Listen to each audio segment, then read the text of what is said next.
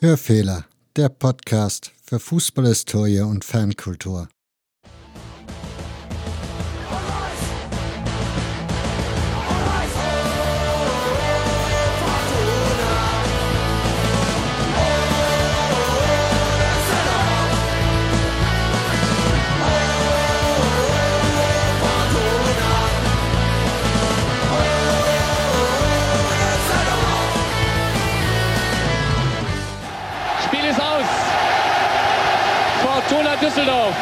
Der deutsche Pokalsieger 1980. Und Sie können sich vorstellen, was da unten jetzt los ist. Im Mittelkreis. Otto Rehagel umarmt seine Jungs.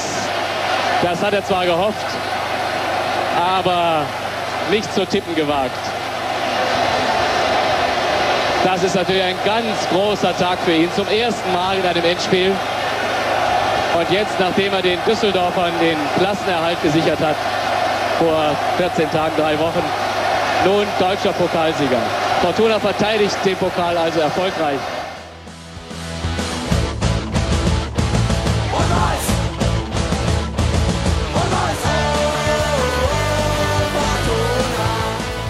Der größte Fortuna-Moment war das Europapokalspiel gegen Barcelona in Basel. Es war, war ein sensationelles Spiel. Da war ich so aufgeregt, da war ich bis zwei Tage nicht in der, in der Lehre aufgetaucht. Ich wollte unbedingt zu dem Endspiel hin. Ganz klar. Und der hätte der Meister gesagt für mich, Junge, ich weiß genau, was, mit, was, was in dich vorgegangen ist. Und die waren mir ja nicht böse. Haben wir alle im Fernsehen geguckt wollte das nicht missen und das habe ich dann auch nicht gemessen. Da habe ich so eine große Zylinder gehabt, ey. Und da habe ich nachher so einen Spanier geschenkt und er hätte mich seinen Kappe gegeben. Der Verlierer wird nicht mehr beachtet.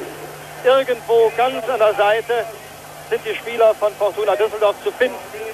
Sie sind zu ihren treuen Anhängern herübergegangen, schütteln in die Hand.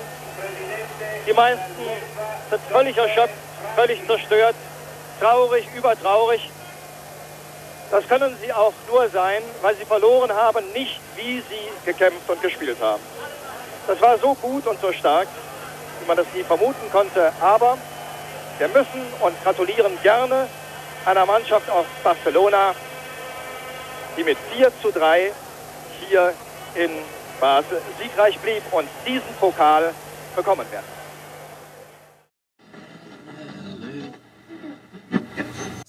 Wenn man überlegt, wie viele Düsseldorfer da nach Basel gefahren sind. Ich glaube, es waren 15.000, 20.000, äh, die da hingekommen sind. Und dann diese tolle Atmosphäre auch mit dem FC Barcelona. Dieses tolle Spiel, wo wir uns ja so gut verkauft haben. Man muss ja überlegen, damals in Barcelona spielte ein Krankel, er spielte ein Johann Neskens. Alleine dieser Johann Neskens verdiente mehr alleine wie unsere ganze Mannschaft zusammen. Und äh, dann dieses Spiel mitzuerleben, äh, vor dieser Stimmung, vor dieser tollen Kulisse. Also das war schon einmalig, muss ich sagen.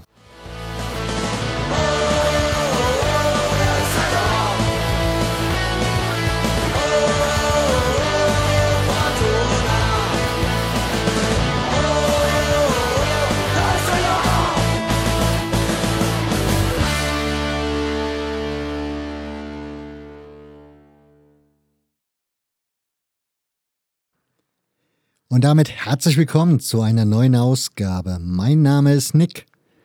Mein heutiger Gesprächspartner hat neben seiner beruflichen Laufbahn immer geschrieben, unter anderem für die Taz, für Stadtmagazine wie das Lift in Stuttgart oder das City in Berlin.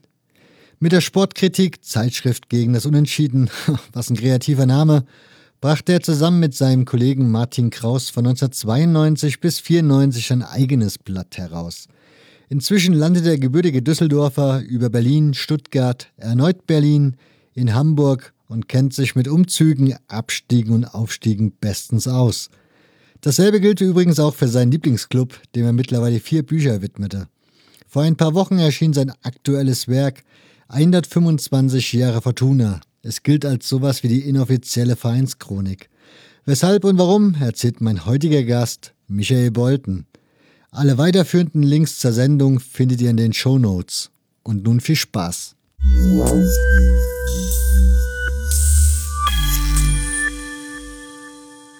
Hast du auf das Buch jetzt 125 Jahre Fortuna, was ja wie gesagt so als inoffizielle Vereinschronik betituliert wird im Internet, ähm, Feedback vom Verein bekommen? Also haben die das wahrgenommen? Gab es da irgendeine Reaktion? Gut, 125 Jahre Fortuna. Das ist gestartet worden, da war Fortuna noch nicht wieder aufgestiegen. 2012, der rief mich äh, Dietrich Schulze-Marmeling an und vom, vom Verlag Die Werkstatt, ja auch ein, ein recht bekannter Buchautor. Wir würden gerne wieder was über Fortuna machen. Hast du Lust, ein Buch zu schreiben? Habe ich gesagt, ja, gerne, aber kein Schnellschuss.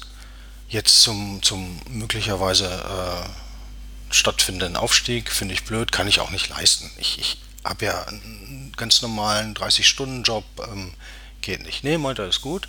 Dann habe ich gesagt, aber 2020 wird Fortuna 125 Jahre alt. Ähm, wie wäre es mit dem Jubiläumsbuch? Ja, fand er klasse die Idee. Ähm, der Verlag wollte allerdings das Ganze nur in Zusammenarbeit mit der Fortuna stemmen. Also dass dann der Verlag die Fortuna angesprochen hat. Und die haben dann auch ein erstes Gespräch geführt, irgendwann im September. Und ja, da wurde dann irgendwann Übereinkunft erzielt.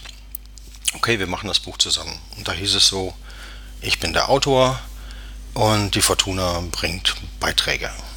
Ich daraufhin ein Konzept erarbeitet, mir überlegt, was mache ich. Ich habe mir vorbehalten, ich mache die Chronik an sich, die auch äh, die Pokalchronik beinhaltete und die Porträts und so ein paar Einwürfe, wie ich das eigentlich immer gerne mache, weil das ist auch das Spannendere am Schreiben, als äh, so, so, eine Saison nach der anderen abzuarbeiten. Das ist dann irgendwann ein bisschen dröge.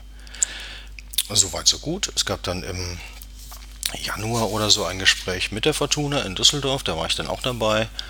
Äh, da hatten wir dann das Konzept besprochen, da hat die Fortuna auch genauer gesagt, oder die beiden, die von der Fortuna dabei waren, Tom Costa und Freddy Schacht. Und eine Juliane, die hat aber eher weniger gesagt weiß auch nicht den Nachnamen, egal. So, so, so ein bisschen abgeklopft, wer macht was. Die haben dann ihre Ideen eingebracht. Wir wollen über äh, medizinische Abteilungen, äh, über Trainingslager und, und all so Kram wollen die machen. Ja, klar. Das war ja Sinn und Zweck der Sache, dass sie solche Sachen beitragen. Ähm, Konzepte überarbeitet. Es gab dann nochmal einen Termin mit Friedi, Tom und mir im, im April. Genau, es war der Geburtstag meiner Mutter im April. Nochmal so ach, ganzen Nachmittag abgestimmt. Daraufhin haben die ein äh, überarbeitetes Konzept gemacht und da bin ich dann ein bisschen aus allen Wolken gefallen, weil ähm, auf einmal sollten etliche Porträts, die ich teilweise schon geschrieben hatte, ich hatte ja schon im, im, im Dezember, Januar angefangen zu schreiben, ähm, einige Porträts wollte dann die Fortuna übernehmen, die wollte das ganze Geschichtskapitel übernehmen und äh, da habe ich dann gesagt, nee, das ist zum einen nicht sonderlich zielführend, weil für mich auch immer wichtig war zu versuchen, so eine, äh, ja, so, so ein bisschen so eine Geschichte zu erzählen. Sprich, dass die Porträts sich, wenn es geht, auf den äh, Text beziehen zum, zur Saison. Ähm, ja, und dann hin und her und dann der Verlag wieder dran. Und irgendwann hörte ich dann vom Verlag, dass die Fortuna ein eigenes Buch macht damit war, war ich raus aus der Nummer. Und dann haben Verlag und ich überlegt, ähm, was machen wir jetzt? Äh, machen wir das zu Ende? Ich hatte ungefähr die Hälfte geschrieben, äh, war völlig frustriert. Und ähm, haben gedacht, okay, oder wurde ich gefragt, schaffst du das drei Monate früher abzugeben? Damit wir nicht im Mai dann parallel mit einem Buch erscheinen, wenn auch die Fortuna ihr Buch rausbringt zum 125-Jährigen. Äh, überlegt, äh, ja, habe ich gedacht, okay, mache ich. Äh, ich habe dann auch zwei Wochen Urlaub genommen, um, um nur zu schreiben. Und dann habe ich gedacht, okay, wir machen das. Äh, und das nächste war dann, was dann von der Fortuna kam, war im August. Nein, im Juni, Ende Juni, mhm. äh, beziehungsweise bei mir eingegangen dann 11.07. ein Einschreiben Rückschein, also Rückschein war nicht dabei, war ein Einschreiben Einwurf, in dem er die Fortuna verbot, äh, die Wortmarken Fortuna Düsseldorf, F95 und so weiter, äh, weil sie markenrechtlich geschützt sind, zu verwenden.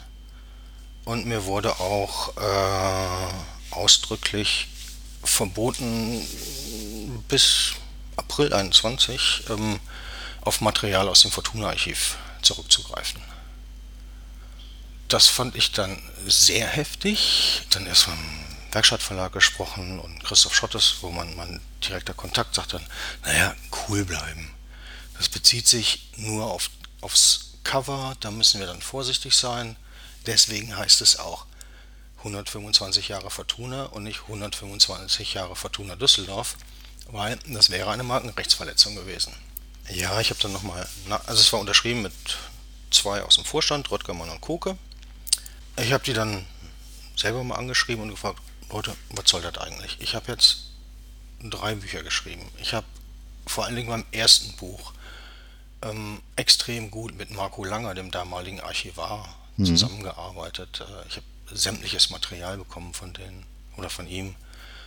Ja, aber sie schrieben dann halt, ähm, sie wollten endlich mal ein Buch, äh, also vielen Dank für das, was sie bisher geleistet haben, ja, ähm, aber sie wollten endlich mal ein Buch aus, aus ja, ich sag mal, eigener Regie machen, also ausgearbeitet von der Arbeitsgemeinschaft Fortuna Geschichte. Und sie wollten eben keinen Dritten haben, der das Buch schreibt. Okay, das musste ich dann so zur Kenntnis nehmen und äh, ja, dann haben Werkstatt und ich äh, unser Ding eben durchgezogen. Also mit, ich muss sagen, mit, mit tatkräftiger Hilfe einiger äh, Freunde auch aus dem Fortuna-Umfeld, äh, die mir mit, mit Material, mit Statistiken, äh, teilweise haben wir täglich äh, uns geschrieben, vor allem Gernot Speck oder Stefan Vogel, ähm, oder Bernd Bremer, der wahnsinnig viele Fotos beigesteuert hat, ähm, weil das war eines meiner größten Probleme. Wie komme ich gerade für die 20er, 30er Jahre an vernünftiges Fotomaterial, wenn ich auf das Fortuna-Archiv nicht zurückgreifen darf? Und ich denke, wir haben das dann noch ganz gut gestemmt. Es war mega Stress gewesen und äh, ja, es hat dann alles rechtzeitig geklappt. Und dieser Begriff inoffizielle Chronik, kommt eigentlich sogar von der Fortuna selber, ähm, weil die haben, womit ich überhaupt nicht gerechnet habe, in, in der Stadionzeitung Fortuna aktuell zum Spiel gegen Leipzig, haben die eine, einen Veröffentlichungshinweis gebracht, ähm, dass jetzt 125 Jahre Fortuna draußen ist. Das sei die inoffizielle Jubiläumsausgabe, die offizielle käme im August. So ist es entstanden mit der inoffiziellen Chronik. Okay. Um, dein Buch ist ja relativ spannend, weil du hast ja sehr, sehr viele Aspekte drin, die ich jetzt in einer klassischen Vereinschronik so eigentlich nicht erwartet hätte. Also es weicht ja da schon ein bisschen ab. Du hast ja zum Beispiel das Fansign-Comeback da drin. Ja. Ja, was ja eigentlich, ich, ja, erzähl. Ja, ich, ich, ich mag solche äh, abseitigen Sachen so ein bisschen. Ähm, ich finde so eine Chronik, die einfach nur eine Saison an die andere mit vielen Porträts und so an, an, aneinander packt, äh, strunzlangweilig. Und Fußball ist eben viel mehr als nur das, was auf dem Platz passiert. Und äh, gerade Comeback war ein super spannendes Fanzine gewesen und in einer auch spannenden Phase äh, so, so, so ein kleiner mm, Rechtsruck in der Fanszene und die haben sich eben dagegen gewandt und von daher oder genauso wie, wie dieses Kapitel, was Ursula geschrieben hat über Frauen und Fortuna. Ich finde das wichtig, auch andere Aspekte zu beleuchten, als nur so ein 1 zu 0 oder irgendein Tabellenstand. Wenn du die Frauen und Fortuna jetzt schon ansprichst, die habe ich auch notiert, eigentlich für, den, für gegen Ende des Gesprächs, aber wenn wir es jetzt dann schon haben, was ist, ja, was ist denn mit Frauen und Fortuna? Also es gibt eine Frauenhandballmannschaft. Ansonsten ist da eher wenig. Also wenn man sich hier anguckt, ähm, die, äh, also auf, auf der Fortuna-Webseite haben die dann auch Bilder von allen Verantwortlichen. Im Vorstand ist keine Frau, Aufsicht, im Aufsichtsrat ist im Moment eine Frau, die Martina Voss-Tecklenburg. Ähm, bei den ganzen Direktoren, ich glaube, da ist keine einzige Frau dabei, aber das will ich jetzt nicht mit Sicherheit sagen, muss ich nachgucken, aber bringt da nichts. Aber so gut wie keine Frauen in Führungspositionen, wie, wie bei vielen Unternehmen. Und gerade am, jetzt in der Wochenendausgabe der Süddeutschen, war ein Interview mit der Vorstands, äh, nee, mit der Aufsichtsratschefin von St. Pauli und äh, die eben auch sagte, bei St. Pauli wird überlegt, äh, eine Frauenquote einzuführen, einfach auch, um mehr Frauen in den Verein zu bringen, auch in Führungspositionen. Was ja auch Sinn macht. Frauen haben ja meistens dann doch eine andere Perspektive und einen anderen Umgang. Von daher, ja. das kann es ja nur bereichern. Ja, aber weiß nicht, das ist so ein Punkt, da tut sich die Fortuna, glaube ich, extrem schwer. Ja, aber nicht nur die. Das ist, glaube ich, es zieht sich durch ja, den Fußball ja allgemein. Ja, ja, ja, klar, du hast recht. Hm. Jetzt müssen wir trotzdem, ja. Nee, mach. Wenn, nee, nee, wenn du eine, wenn du einen Einwand hattest, noch irgendwas? Äh, nicht nur Einwand. Also was ich auch schön fand äh, an, an Ursulas Beitrag ist, dass sie so ein bisschen äh, aufgeräumt hat mit der Idealisierung dieses angeblich legendären Blocks 36, wo die mm, Hardcore-Fans waren, ähm, sie eben auch mal beschrieben hat, wie, äh, wie, wie, frauenfeindlich das war und dass die Frauen da mehr oder weniger rausgekickt wurden. Und äh, auf der Buchpräsentation in Düsseldorf, die hat ja Oper moderiert, äh, Markus Helfs, Fortunas Stadion-DJ. Und äh, ein Altpunk und er hat das auch nochmal aus seiner Sicht bestätigt. Er meinte, ja, als Punk musste man sich gar nicht im 36er, äh, musste man gar nicht versuchen, da reinzugehen, weil Punks waren auch nicht angesehen. Und einfach so ein bisschen damit aufzuräumen, oh, das war so toll gewesen damals und hm, ja, nee, so toll war das gar nicht. Ja, wobei man die Fortuna oder Düsseldorf allgemein ja eher so, also Düsseldorf sowieso als so eine Stadt von Punks empfindet, also mit einer starken alternativen Szene und gerade die Fortuna ja eigentlich auch mit dem Background Toten Hosen, die ja da immer so ins Schaufenster gestellt werden. Hm. Erstaunlich. Ja, aber äh, gut, ich meine, äh, Ende der 80er, Anfang der 90er, starke Hool-Szene, viele rechte Tendenzen, ähm, da waren Punks nicht angesagt. Ja, bei St. Pauli ist eine ähnliche Entwicklung, nur die haben das noch, noch konsequenter weitergeführt, aber die hatten, wann war ich denn? Ach, vor einem Jahr, vor zwei Jahren mal eine Ausstellung gehabt im, im Millantor-Stadion, da war ich gewesen. Und ähm, ja, da gab es in den Anfang der 80er auch noch äh, Auswärtsfahrten mit der Reichskriegsflagge. Ja, das, ja, das, ich habe eine Vereinschronik hier stehen vom FC St. Pauli, von René Martens, glaube ich. Ja. Und da ist auch ein Bild drauf, wo die Reichskriegsflagge zu sehen ist am Stadionzaun. Aber gut, da hat sich das ja dann komplett einmal gedreht durch genau, die Hafenstraße. Die sind da wesentlich äh, konsequenter dann äh, dieses Thema angegangen als bei der Fortuna, obwohl ähm, inzwischen ja, ja, es gibt immer noch äh, rechtes Gedankengut auf, de, auf, auf den Tribünen, äh, Auseinandersetzungen, aber äh, eigentlich versteht sich Fortuna als, äh, ja, ich sag mal, antirassistischer Verein. So habe ich eigentlich die Fanszene zwischenzeitlich wahrgenommen. Also das ja. war ja mit den also Ultras. Überwiegend dann, ist es so. Hm. Naja. Kommen wir aber mal zur Fortuna selbst. Wenn du schon ein Buch geschrieben hast, was sich mit der Geschichte des Vereins beschäftigt, wollen wir die Geschichte des Vereins ja dann auch ein bisschen beleuchten. Denn die erste Frage, die mir so kommt, wenn ich mich so mit der Fortuna beschäftige, ist eben schon genau diese 125 Jahre Fortuna, weil im Grunde wenn man jetzt ketzerisch sein will, müsste man das doch in Frage stellen. Ähm, naja, sagen wir so, es, es, gibt nicht seit 1895 Fußball in Flingen, wo der Verein herkommt. Äh, das, das ist das Gründungsdatum äh, ist geschuldet einer Fusion 1919 mit dem Turnverein Flingern, TV Flingern, die sich eben 1895 gegründet haben. Und äh, 1919 kam es dann nach vorher schon einigen Fusionen und Umbenennungen ähm, zu der bis heute gültigen Fusion äh, zum Vereinsnamen Turn- und Sportverein Fortuna Düsseldorf 1895. Du hast die Fusion schon angesprochen. Das waren ja Alemannia 1911 und dann, glaube ich, noch Düsseldorfer, also die haben sich dann fusioniert zum Düsseldorfer Fußballclub Spielverein. Die Frage ist, du hast ja eben schon gesagt, aus Flingern. Ist nur der Turnverein aus Flingern oder kamen die Fußballvereine, die dann nachher später bei der Fusion dabei waren, auch aus Flingern? Das kam alles aus Flingern. Alles, alles aus einer Kante mehr oder weniger. Und die, also die kannten sich auch größtenteils. Ähm, also auch aus dem äh, Flingern war ja damals, heute ist es ja eher ein Szeneviertel, aber damals ein klassischer Arbeiterbezirk. Ähm, Fortuna oder die, die Vorgängervereine der eigentlichen Fortuna, die haben teilweise auch auf dem äh, Fußballfeld äh, der Arbeitersportvereine gespielt.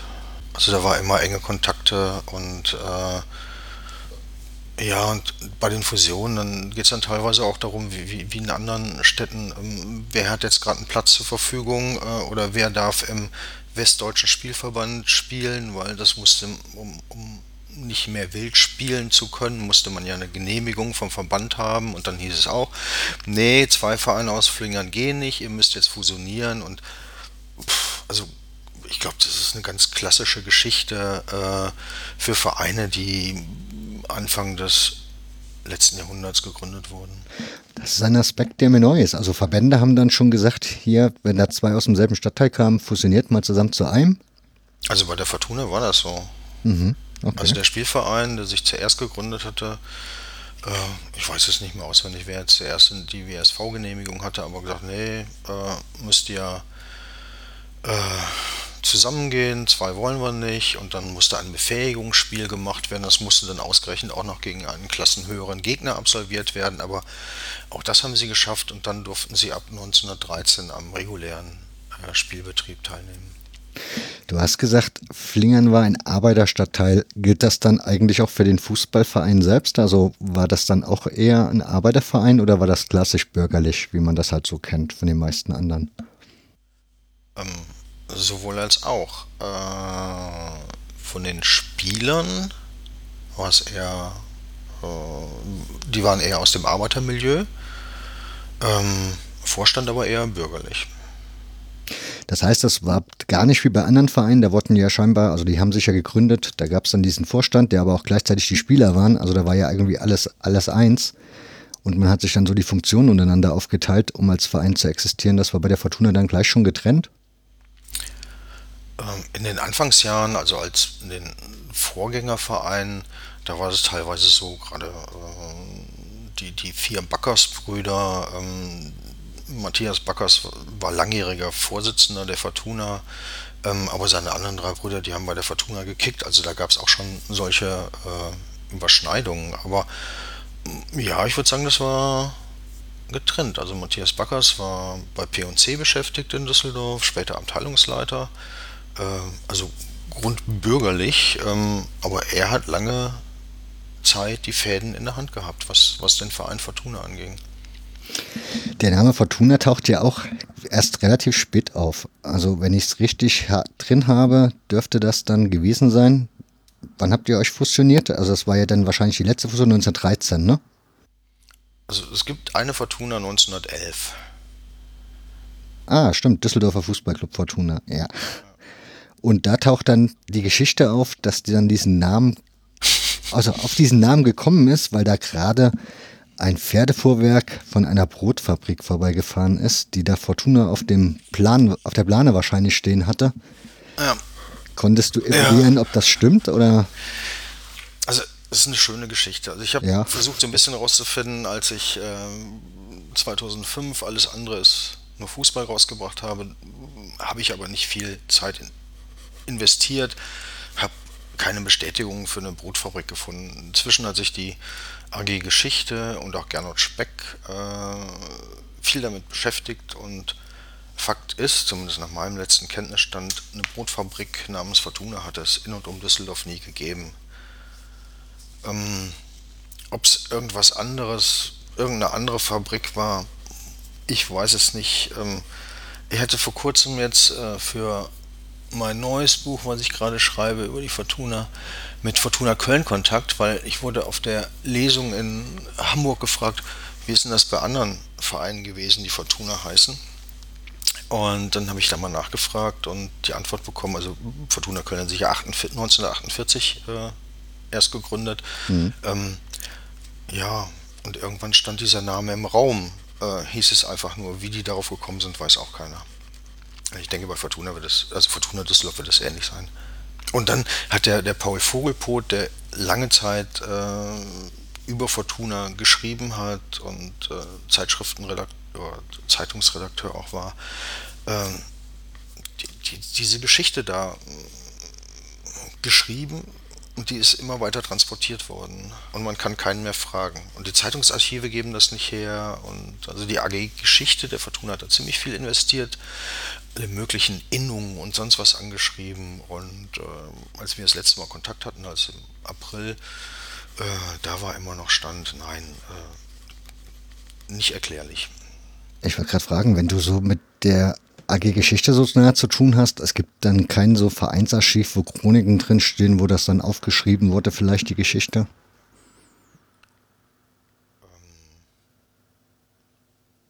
Also bei meinem Verein Borussia Neunkirchen weiß ich, dass es da von den Gründern des Vereins sozusagen aufgeschrieben wurde und dann halt in Chroniken transportiert wurde, die Geschichte. Das ist teilweise sehr lückenhaft, was vorliegt. Also es gibt äh, manche Satzungen, äh, und dann ist wieder über die, den nächsten Verein ähm, keine Satzung vorhanden. So haben wir man herausgefunden hat, dass äh, Stefan Vogel zum Beispiel, bisher hieß es immer, äh, die Fusion mit dem Turnverein fand äh, im November 1919 statt, weil das steht in einer einer Satzung, ich glaube aus 26 oder so, 1926, da steht drin, äh, am so und so November 1919 fusionierte der TV Flingern mit Fortuna 1911. Ähm, und Stefan Vogel hat dann gefunden in der Zeitschrift Fußball und Leichtathletik, Fuß, ähm, da war eben schon im August die Rede davon, dass die beiden fusioniert haben. Ähm, also das wurde dann, ich, ich habe selber in alles anderes nur Fußball gebracht, November 1919, aber das wurde dann immer transportiert und da gibt es aber kaum, also es gibt keine, keine Satzung dazu, es gibt keine äh, Vereinbarung dazu. Bei der Fortuna ist unheimlich viel äh, verbrannt im Zweiten Weltkrieg, äh, sodass vieles nicht überliefert ist. 1920, also du hast ja gesagt, den Spielbetrieb haben sie relativ spät aufgenommen, 1918 hast du, glaube ich, vor uns erwähnt. 1913. 13 schon. Also die, die erste reguläre Saison war 1913. Ich habe notiert, ab den 20ern spielte die Fortuna in den höchsten Spielklassen und war dann bis, bis zum Aus oder bis zum Zweiten Weltkrieg oder der Machtübernahme, nee, bis zur Machtübernahme der Nazis letzten Endes dreimal an der Qualifikationsendrunde der Meisterschaft dabei. Kannst du so. Scheitert. Ja.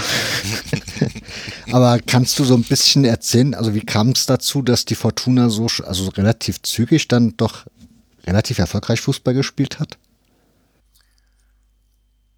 Ähm, also, ich glaube, es waren zwei Faktoren. Also zum einen, äh, Fortuna hat, oh, ich bin nicht so, der, der das alles auswendig kann. Meistens sage ich, ähm, gucke in meinem Buch nach, dann weißt du, wann es gewesen ist. Ähm, 1924, glaube ich, äh, das erste Mal einen Trainer verpflichtet. Heinz Körner. Genau, zur Saison 1924-25. Ähm, später als andere, früher als manch andere Vereine auch. Also das ist jetzt nichts Ungewöhnliches. Aber das hat äh, obwohl er nicht, nicht häufig da war, ähm, aber trotzdem was gebracht. Zum anderen äh, ist es gelungen, ähm, gute Spieler von anderen lokalen Vereinen damals noch abzuwerben, über Bekleidungsgutscheine beispielsweise von P&C, sodass sich die Fortuna dann langsam etabliert hat, im Düsseldorfer Raum zumindest. Es waren ja auch sehr, sehr überschaubare Ligen in den, den 20er Jahren. Es waren meistens zehn Vereine. Das waren Clubs aus Düsseldorf, dann sowas wie Remscheid, äh, Barmen, die, die Gauliga Bergmark. Äh, war ja ein ganz, ganz kleiner Bereich. Und schon der Meister dieser Gauliga war ja dann auch, also doch musste man noch Bezirksmeister werden, aber dann war man relativ schnell schon für die äh, Teilnahme an der deutschen Meisterschaft qualifiziert. Und, äh, aber da hatte Fortuna noch nichts zu melden. Da hatte der ganze Westen noch nichts zu melden gehabt. Kannst du das erklären, wie das, warum das dann später anders war? Also wir, wenn man jetzt mal so weiterschauen, dann sind wir ja irgendwann bei 1933 und dann beginnt ja eigentlich so der erste Erfolg. Also sprich, da wird man deutscher Meister, was ja der größte Erfolg der Vereinsgeschichte ist. Ja. Hm. Ähm, warum ist der Westen da populärer geworden? Mit einer Professionalisierung zu tun. Ähm, beispielsweise Schalke oder Fortuna. Ich denke, das waren die zumindest im Westen am besten geführten Vereine. Die haben gute Spieler. Verpflichtet durfte man ja damals nicht sagen, weil es waren ja alles äh, Pseudo-Amateure. Äh, Pseudo-Amateure ist auch nicht ganz richtig, aber es gab doch den einen oder anderen Spieler, der wenig gearbeitet hat. Äh, beispielsweise auch Paul Janis, äh, der aus Küppersteg äh, geholt worden ist. Ähm, Sie hatten relativ professionelle Strukturen, ähm, eben mit einem vernünftigen Trainer meistens. Äh, Fortuna hatte dann auch irgendwann mal einen Rasenplatz, weil Schorsch Hochgesang, Ex-Meister aus äh, Nürnberg, äh, als sie nach Düsseldorf kam, sagte, ich will hier unbedingt einen Rasenplatz haben, wir können ja nicht immer auf diesem Acker spielen. Außerdem musste Fortuna, wenn sie dann Freundschaftsspiele gegen zum Beispiel Nürnberg machte, immer auf einen anderen Platz ausweichen, weil die sagten, wir spielen nicht auf Asche, könnt ihr vergessen. Äh, und ähm, so kam es, dass sie dann auch einen vernünftigen Rasenplatz am Flingerbruch hatten. Und ähm, ja, eben vernünftige Strukturen, gute Spieler. Und dann ab Anfang der 30er einfach auch eine echt starke Mannschaft. Diese Meisterschaft. Mit vielen Nationalspielern. Zum Beispiel? Janis, äh, Albrecht, Kubierski, äh, Pesch, der Torwart, ist zwar zu keinem einzigen Einsatz gekommen, stand aber mehrmal äh, im, im, Kader drin. Ähm, gab einige, die da damals äh, international gespielt haben. Dieses Meisterschaftsfinale 33 fand in Köln statt. Ich konnte aber jetzt so auf die Schnelle nicht herausfinden, wo die da gespielt haben. Weißt du das? Ob das auch der Weitenpecher Park noch war damals? Weil da fanden ja einige Meisterschaftseinspiele statt. Also würde ich von ausgehen, kann ich aber jetzt so auf so ganz spontan äh, nicht sagen. Okay, ist ja nicht schlimm. Vielleicht weiß es ja einer der Hörer, kann es in die Kommentare schreiben. naja. Insofern, ähm, ja, kannst du ein bisschen was erzählen zu der Meisterschaft 33? Ich meine, das, wie gesagt, das ist euer größter Erfolg. Ja, es war das erste rein westdeutsche Finale gegen Schalke. Kurz mhm. vorher hat Fortuna noch im, gegen Schalke verloren im Endspiel um die Westdeutsche Meisterschaft. Äh, Schalke mit ihren Stars, Kuzora und Scheppern. Ja, die Vorbereitung war ein bisschen anders bei den beiden Clubs. Schalke hat ein Trainingslager gemacht. Bei Fortuna äh, wurde zumindest bis Freitag, zum Teil auch noch Samstagvormittag gearbeitet von manchen Spielern. Äh, sind dann gemütlich nach Köln gefahren. Und ähm, dann hat der ja, heute würde man sagen, Teammanager oder sowas. Äh, Toni Rudolph, auch Gastronom in Düsseldorf gewesen, er hat so, so eine Funktion gehabt wie Manager. Ähm, mhm. äh, als die Spieler dann in Köln ankamen am Stadion, ähm, hatte die erstmal vor den Fortuna-Fans, die schon seit Stunden da waren, teilweise strömenden Regen gestanden haben, äh, hatte die Spieler erstmal an den eigenen Fans vorbeigeschickt über die Laufbahn. Und ähm, das, das muss die alle ziemlich euphorisiert haben, sie das, dass sie dann wahrscheinlich mit weniger Bammel aus der Kabine gekommen sind. Das Spiel an sich war, war umkämpft, Fortuna dann in der ersten Halbzeit 1-0 geführt. Äh, Pesch hat einen super Tag im Tor gehabt und äh, ja, klassisch ausgekontert in der zweiten Halbzeit dann, sodass sie dann ja, vielleicht ein bisschen zu hoch, aber insgesamt wahrscheinlich verdient gewonnen haben. Klingt auf jeden Fall mal ziemlich deutlich 3-0, von daher. Ja, aber das hätte, ne? hätte, wenn und aber. Ähm, Schalke hat keinen Ausgleich erzielt, sodass das Spiel nicht kippen konnte. Ähm, von daher, ja, war klar. Die haben ja, Fortuna hat ja in der ganzen äh, Meisterrunde kein einziges Gegentor kassiert eine blitzsaubere Weste gehabt in der Hinsicht. Ja, die Fortuna hat so einige Rekorde noch in kommenden Jahrzehnten aufgestellt. Auch Negativrekorde. Auch das. Ähm, du hast in deinem Buch, käme jetzt, oder werde jetzt passend kommen, da hast du ein Kapitel drinne, die Fortuna und am Hakenkreuz. Hm? Und du hast ja vor uns auch schon erwähnt, dass du diese Zeit im Besonderen mal aufarbeiten wolltest. Ich finde das auch mal eine sehr, sehr spannende Zeit. Meistens sind die Geschichten ja relativ gleich, unterscheiden sich aber Nuancen. Von daher, was hast du denn herausgefunden bei der Fortuna? Ja, äh, eigentlich kann ich dich nur zitieren. Äh, die Geschichten sind relativ gleich. Also Fortuna war kein Nazi-Verein, natürlich auch kein Verein des Widerstands. Ähm, Fortunas Vorstand hat oder anschließend dann Vereinsführer ja genannt, es gab ja keinen Vorstand mehr, ähm, hat einfach versucht, den Spielbetrieb am Laufen zu halten, haben alle Vorgaben umgesetzt, sofern sie umzusetzen waren, sind in den, ich glaube, 22 Vereinszeitschriften aus äh, der Zeit, also 33 bis, ich glaube 40 war die letzte, li liegen mir vor. Und äh, da finden sich also natürlich äh, diese äh, klassischen, äh, irgendwie, nicht, nicht, Hitler ist toll oder so, aber schon, schon befürwortende Äußerungen drin. Teilweise auch wahrscheinlich abhängig von, von einer bestimmten Person, Fritz Ströher, der eine Zeit lang die, die Vereinszeitschrift betreut hat, der hat schon recht heftig äh, pro NS argumentiert oder geschrieben. Ähm, aber es gab keine äh, antisemitischen Witze oder Karikaturen da drin. Ähm, so, so, so, ein Mitläuferverein, würde ich sagen. Das, obwohl, ähm, also bei den Spielern das, von der Meistermannschaft waren zwei Spieler in, in der Partei gewesen, ohne dass sie irgendeine besondere Rolle hatten. Ähm, was ganz spannend ist und was noch äh, weiter verfolgt werden sollte, in meinen Augen, wäre die Sache, die Stefan Vogel rausgefunden hat und die ich auch bei mir bringe, ähm, von dem Führungspersonal der Fortuna.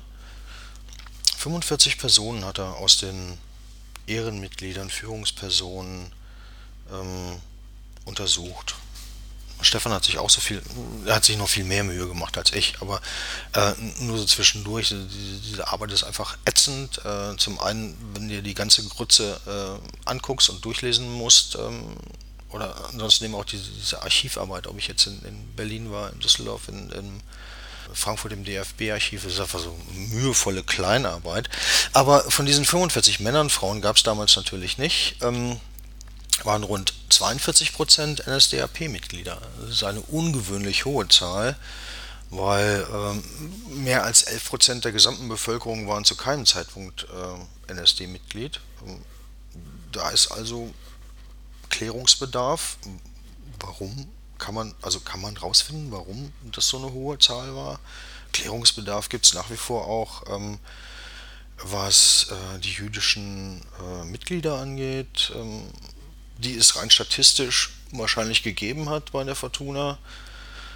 Ähm, bekannt ist nur von, von einem Mitglied, äh, Waldemar Spier, der war Arzt gewesen in Düsseldorf, der war bis 33 äh, so eine Art Obmann und der hat 33 auch noch ein Glück, Glückwunsch-Telegramm nach Köln geschickt und von dem war dann nichts mehr bei der Fortuna zu hören. Er selber ist letztendlich 45 in Auschwitz umgekommen. Und über weitere jüdische Mitglieder ist nichts bekannt. Ich wollte gerade fragen, wie geht man da so dran, an so eine Arbeit herauszufinden? Also die Parteimitgliedschaften, das ja, kann ich mir ja noch irgendwie vorstellen, aber wenn man so versucht, Spurensuche zu betreiben, bei gerade oder gerade überjüdische Mitglieder, ich meine, du hast vielleicht die Namen irgendwo, weil du siehst, die, das sind die Spieleraufstellungen gewesen zu jener Zeit und dann kannst du die Namen so ein bisschen durcharbeiten, aber wo fängt man da an? Also ich habe, weiß ich nicht, 80 bekannte Namen einfach mit der NSDAP-Mitgliederkartei oder in der NSDAP-Mitgliederkartei in Berlin äh, überprüft.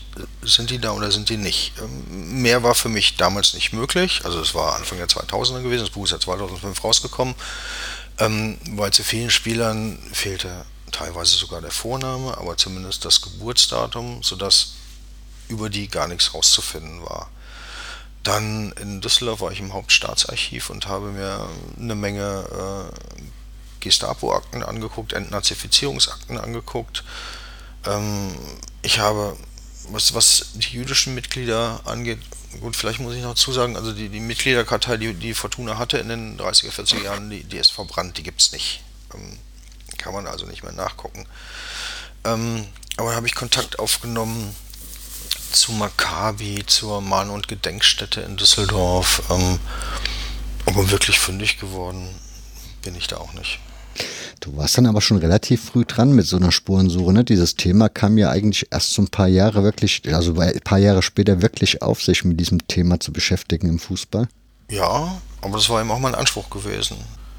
Ich glaube, Arthur Heinrich hat als erstes 2000, im Jahr 2000 ein Buch über den DFB während der NS-Zeit rausgebracht. Und dann kamen in den 2000ern einige andere Bücher über, weiß ich nicht, ähm, Dortmund, Schalke oder ab, ab Mitte der 2000er äh, Dortmund, Schalke, äh, Kaiserslautern, äh, Frankfurt, die sich, die intensiv dazu geforscht haben und entsprechende, also dann auch Einzelwerke dazu rausgebracht haben, ähm, was es bei der Fortuna ja immer noch nicht gibt. Aber wenn man bedenkt, dass 1975, ich glaube schon 1975, Walter Jens auf der Geburtstagsveranstaltung des DFB schon angesprochen hat, ähm, dass die Aufarbeitung des DFB mit ihrer eigenen NS-Geschichte äh, eine Katastrophe ist, ähm, hat es immerhin nochmal 25 Jahre gedauert, bis sich äh, da mehr getan hat. Das ist auch schon eine erschreckende äh, Zeitlücke. Das stimmt. Ähm, weil du es gerade erwähnt hast, ich habe mal letztes Jahr hatte ich eine Folge zu Rapid Wien, wo es dann ja auch so ein bisschen den Druck von den Fans gehabt, dass es dann irgendwann auch mal die Aufarbeitung vom Verein selbst mit der Geschichte gab. Mhm. Was man dann aber in Auftrag von neutralen Menschen gegeben hat, also so, dass es dann auch hoffentlich relativ neutral und objektiv ist. Ja, ja. Wie siehst du das bei der, also wenn du sagst, bei der Fortuna hat es das bisher noch nicht gegeben, gibt es Menschen, die den Druck auf den Verein ausüben und sagen, Leute, wir sollten da mal vielleicht auch selbst aktiv werden oder? Hat der Verein einfach andere Themen für sich festgemacht. Ich muss ja hier keine Rücksicht nehmen. Äh, also, ich habe mich 2012, als das Paul-Janes-Buch rauskam, für das ich nochmal ähnlich viel recherchiert habe, eben aber dann nur auf, auf mm, oder vor dem Hintergrund Paul Janes mhm. zu gucken, aber auch was dessen äh, NS-Geschichte angeht.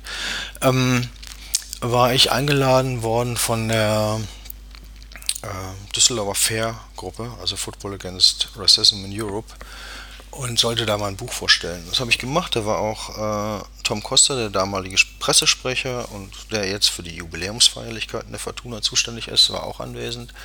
Und wir haben uns an dem Abend ziemlich gezopft, ähm, weil äh, ich Tom und der Fortuna vorgeworfen habe, dass sie für alles mögliche Geld ausgeben würden nur nicht mal ein oder zwei Historiker oder, oder Geld in die Hand nehmen, um das fremd zu vergeben und die Geschichte, der, die NS-Geschichte der Fortuna aufzuarbeiten.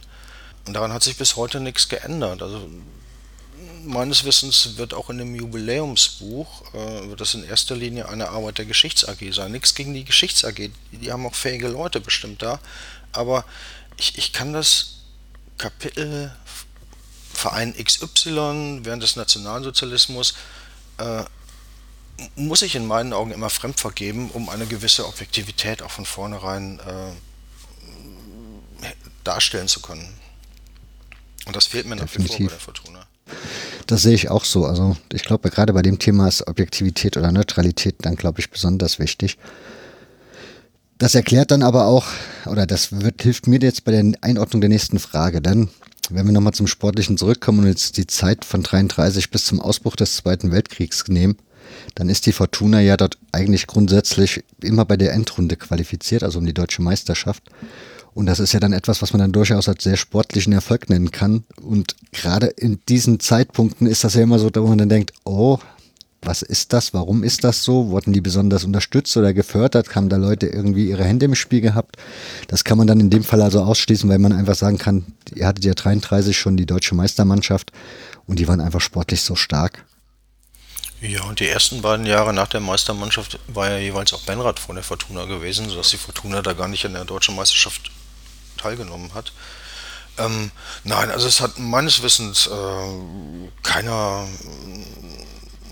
kein, kein, kein NS-Sponsor die schützende Hand über Fortuna gehalten. Ähm, also der Backers, der damalige Vereinsführer und frühere Vereinspräsident, der sich als Holländer bis 1939 immer noch als Vereinsführer halten konnte, ohne dass er NSDAP-Mitglied war, ähm, hat mal gesagt, dass Kaisner, das war, so ein, das war eine lokale NS-Größe, die schützende Hand über ihn gehalten hat. Aber also, mir ist nicht bekannt, dass äh, Fortuna hier zu den besonderen Lieblingen der Nazis gehört hat.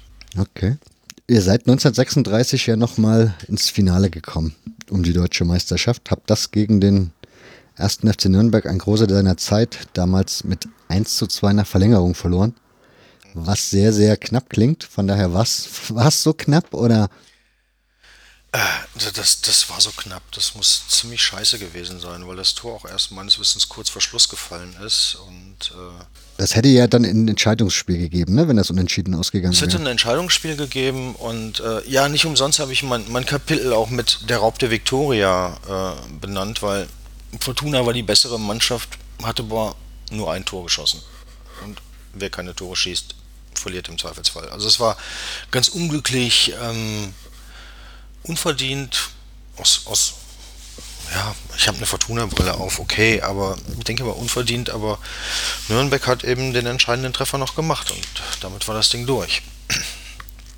Anders als das Pokalendspiel gegen Schalke, was, was 1900, im, im, Januar 1938 war, da war Schalke die klar bessere Mannschaft. Da hatte Fortuna nichts zu bestellen gehabt. Aber gegen Nürnberg war Fortuna die wohl bessere Mannschaft. So, dann hast du mir schon die nächste Frage genommen. Sehr gut. Aber dann komme ich zur übernächsten und damit sind wir bei, dein, bei deinem nächsten Buch, wenn man so möchte, nämlich Paulianes. Und die Fliege am Torpfosten heißt das ja, ne? Mhm. Paulianas war zu der Zeit ja scheinbar so der wichtigste Spieler oder wahrscheinlich, wenn ich das so von dir richtig verstanden habe im Vorgespräch das letzte Mal, war das, ist, ist das so der bedeutendste Fortuna-Spieler eigentlich? Zumindest aus, aus jenen Jahren, ja. Ich verbinde damit nur den Namen eures Stadions, von daher bringen wir diesen Mann oder den Spieler mal näher.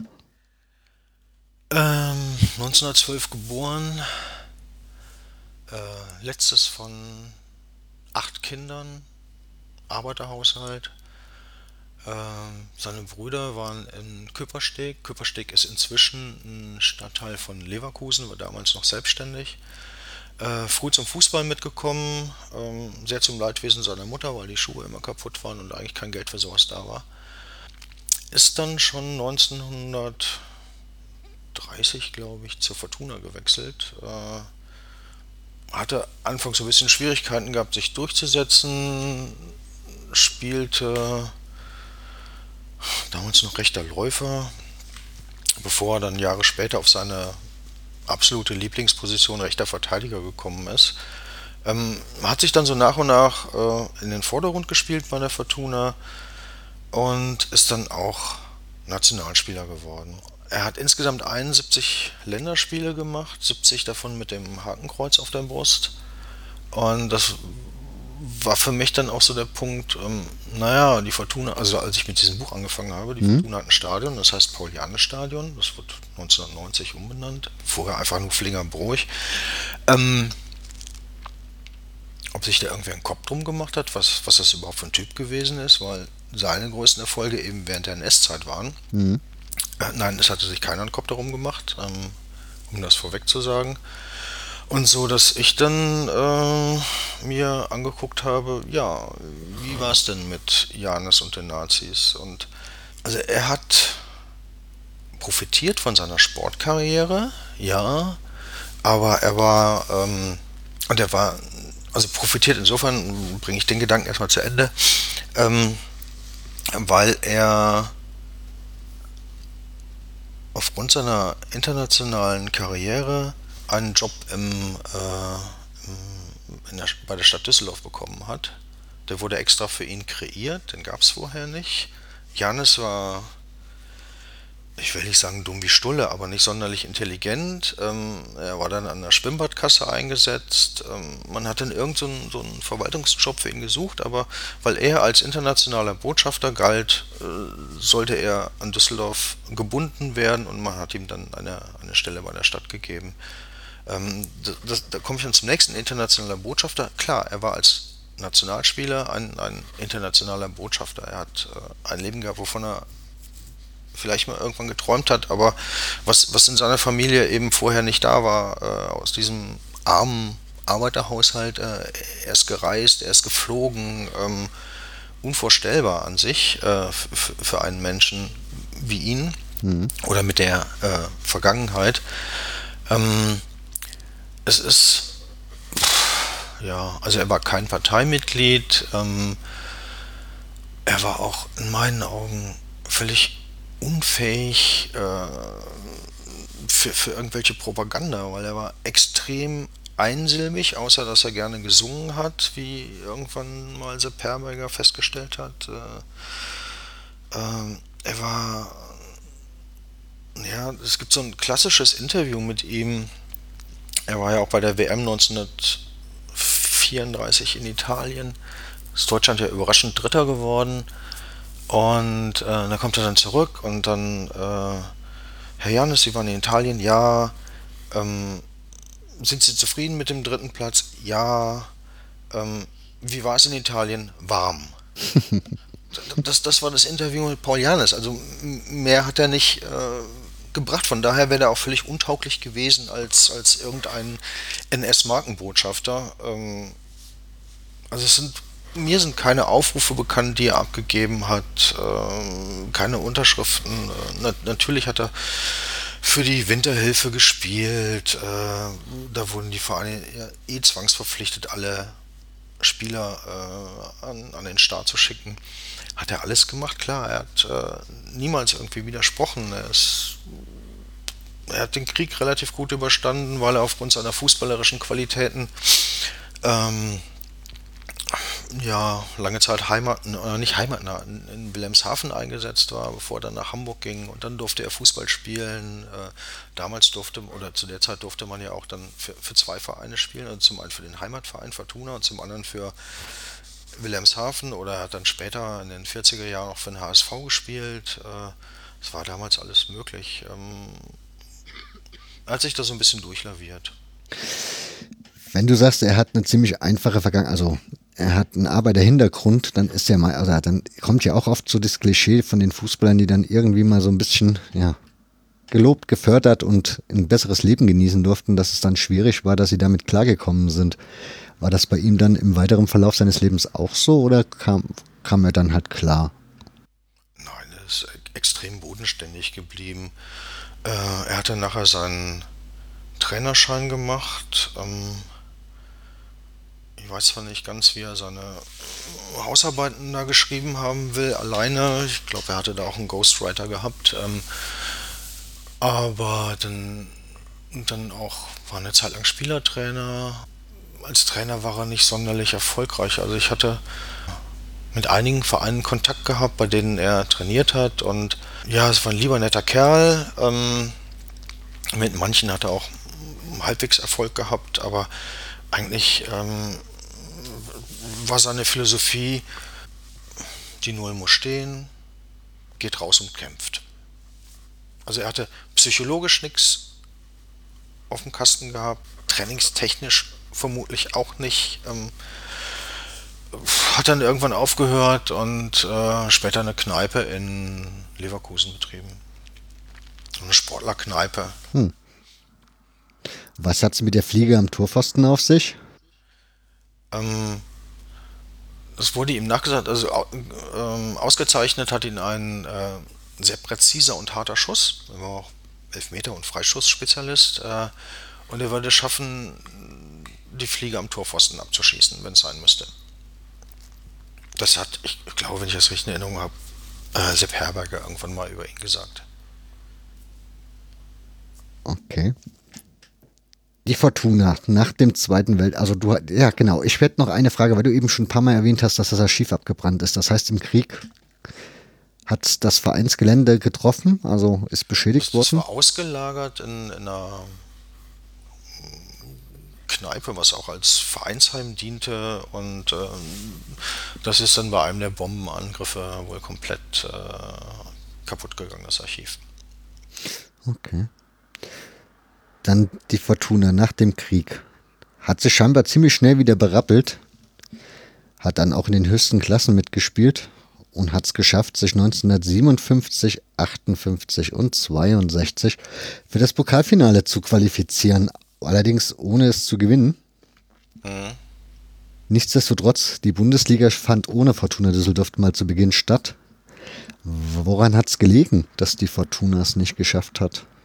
Sie war ja nicht durchgängig in der Oberliga, also der damals, also Ober, der, der legendären Oberliga West. Fortuna war zweimal abgestiegen. Äh, jeweils nur kurz, aber äh, also eben nicht durchgängig. Sie haben mh, eigentlich nie einen Spitzenplatz äh, in, in der Oberliga bekleidet. Äh, obwohl alles Mögliche versucht wurde. Die haben teilweise viel Geld in die Hand genommen, äh, haben sehr gute Spieler in den Reihen gehabt, ob das jetzt hier Toni Turek gewesen ist, Jupp Derwal, ähm, Juskowiak, also richtig starke Spieler, aber konnten sich nie für, für die Endrunde der deutschen Meisterschaft qualifizieren. Ähm, anscheinend hat es geklappt, sich für so einen Pokalwettbewerb äh, extrem zu motivieren und dabei zu kommen. Ähm, immerhin ja dreimal im Finale gestanden in der Zeit. Ja, als es dann um die Bundesliga-Qualifikation ging, ähm, da fehlte einfach irgendwas. Also ich glaube nicht, dass der DFB was gegen Fortuna hat und deswegen vielleicht irgendein Verein vorgezogen hat. Ähm, sie hatten einfach nicht die, die Voraussetzungen erfüllt. Dann gibt es einen spannenden Aspekt im weiteren Verlauf, den ich schon mal in diesem Podcast hatte. Nämlich ich war, hatte schon mal das Thema FK Pirmasens hier drinne. Und genau diese Mannschaft ist ja gescheitert, dadurch, dass ihr es geschafft habt, im letzten Spiel 5 zu 1 im Fernduell zu gewinnen. Sodass, so, Offenbach. genau, so dass dem Ja. FKP halt sein 2-1-Sieg leider nicht gereicht hat. Und ja, der FK Pirmasens ist ja so ein bisschen ein tragischer Verein, wenn es um das Thema Bundesliga geht. Das hat ihn ja nicht nur einmal bitter erwischt. Aber das bei, bei der Geschichte, ja, schluckt man im Pirmasens heute noch, wie ich festgestellt habe. Also da gehen die Emotionen sehr hoch. Und man ist der Meinung, dass das vielleicht nicht so unbedingt mit rechten Dingen zuging. Nein, das, das Spiel war gekauft. Also, müssen wir uns nichts vormachen. Ähm, die Frage ist, also die, die Fragen, die, die zumindest ich nicht habe klären können, ähm, war jetzt, wer wann wem das Geld gegeben hat. Ähm, aber äh, da ist Geld geflossen. Man, den, Fortuna-Spielern wurden ja vorher die Blumen schon übergeben. Ist das jetzt Sarkasmus? Du weißt, was funktioniert im Podcast nicht. Nein, deswegen, ich hatte ja äh, viel mit ähm, der Fotoagentur Horstmüller zu tun. Und das war eine, das muss ich mal so am Rande sagen, eine ganz großartige Zusammenarbeit mit den beiden, die das machen in erster Linie. Ich äh, konnte dann immer Wünsche anmelden, sagen, also die, die gibt es ab Mitte der 50er. Also vorher konnte ich nicht auf Fotos von denen zurückgreifen, aber ich, ich kann in deren Online-Archiv reingucken und dann stelle ich fest, boah, zu dem Spiel fehlt mir irgendwas. Oder zu dem Spiel ist gar nichts. Und dann sage ich, ich brauche hier das und das. Ich brauche ein Porträtfoto von, von XY. Und die haben das dann aus ihrem Pa- Papierarchiv rausgesucht und online gestellt, sodass ich das dann runterziehen konnte. Und so war das auch beim Spiel in, äh, in Offenbach. Und weil ich habe gesagt, also ich hätte gern ein Foto, wo Fortuna-Spieler Blumen überreicht werden. Und das Foto hab, haben, die haben wirklich ein Foto davon gehabt und das Foto ist von vor dem Spiel. Das heißt also vor dem Spiel haben die Spieler der Offenbacher Kickers den Fortunen Blumen überreicht. Nein, aber das ist das. Also ich bin mir völlig sicher, dass das Spiel gekauft war. Und ich hatte mit dem damaligen, was war denn der Schatzmeister oder so, Heinz Hahn, mit dem hatte ich mehrere Gespräche gehabt und der sagte so, er hat, der hat das nicht zugegeben im eigentlichen Sinne, aber er meinte so, Herr Bolton, Sie müssen sich das so vorstellen. Wir kamen unter Freunden und ja. Hm. Ja, auch damals war nicht alles besser.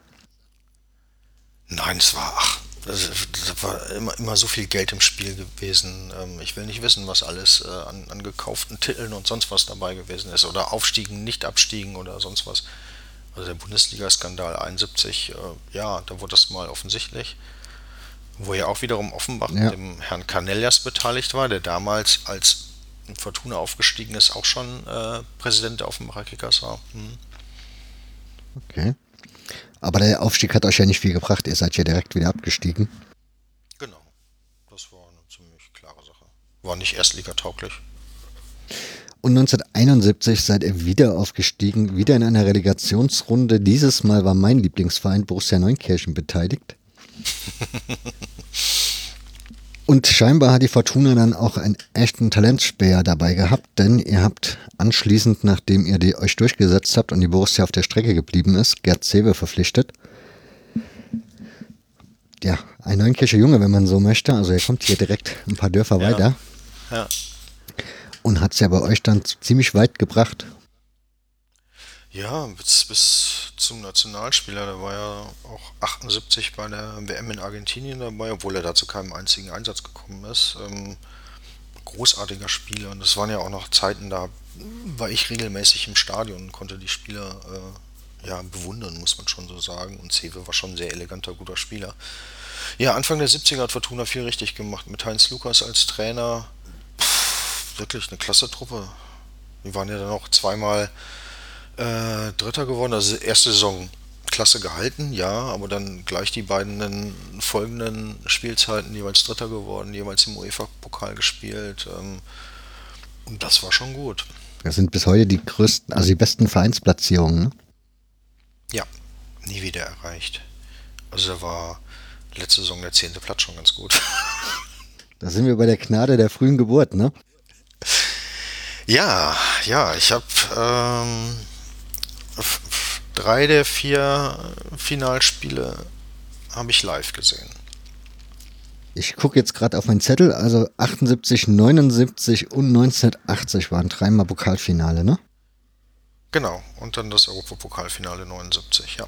Genau, aber genau, 79 war sehr, ein sehr erfolgreiches. Da habt ihr 1 zu 0 nach Verlängerung gegen Hertha gewonnen.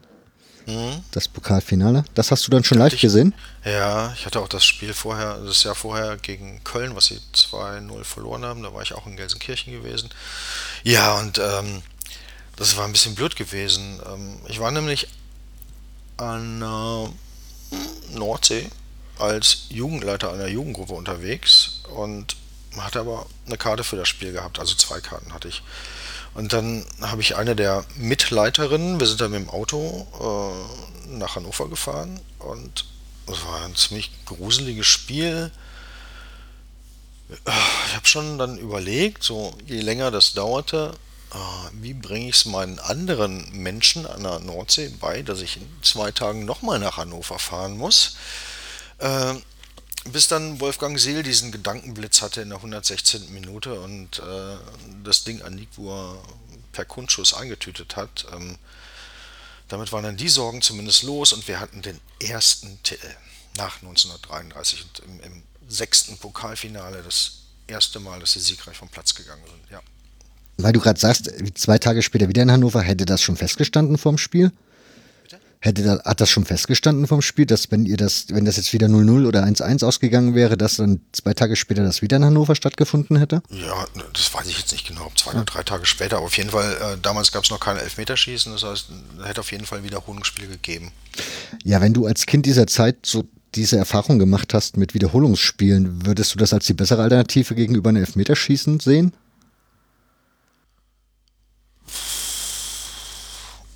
Nee. Äh, man, gut, ich glaube, nee, nach so einer langen Saison dann noch ein Spiel. Ähm, nein, Elf Verlängerung und Elfmeterschießen ist, ist, ist für mich okay. Kommt eigentlich die Rivalität zum ersten FC Köln aus der Zeit? Also, ich meine, wie du gerade gesagt hast, da habt ihr im Halbfinale Köln ausgeschaltet. Ein Jahr später habt ihr den Pokal wieder gewonnen und habt als erste Mannschaft überhaupt diesen Pokal verteidigt. Und wieder war der FC euer Gegner. Ja, Köln, ähm, nein, aber also Rivalität ja, aber ähm, nicht aus der Zeit.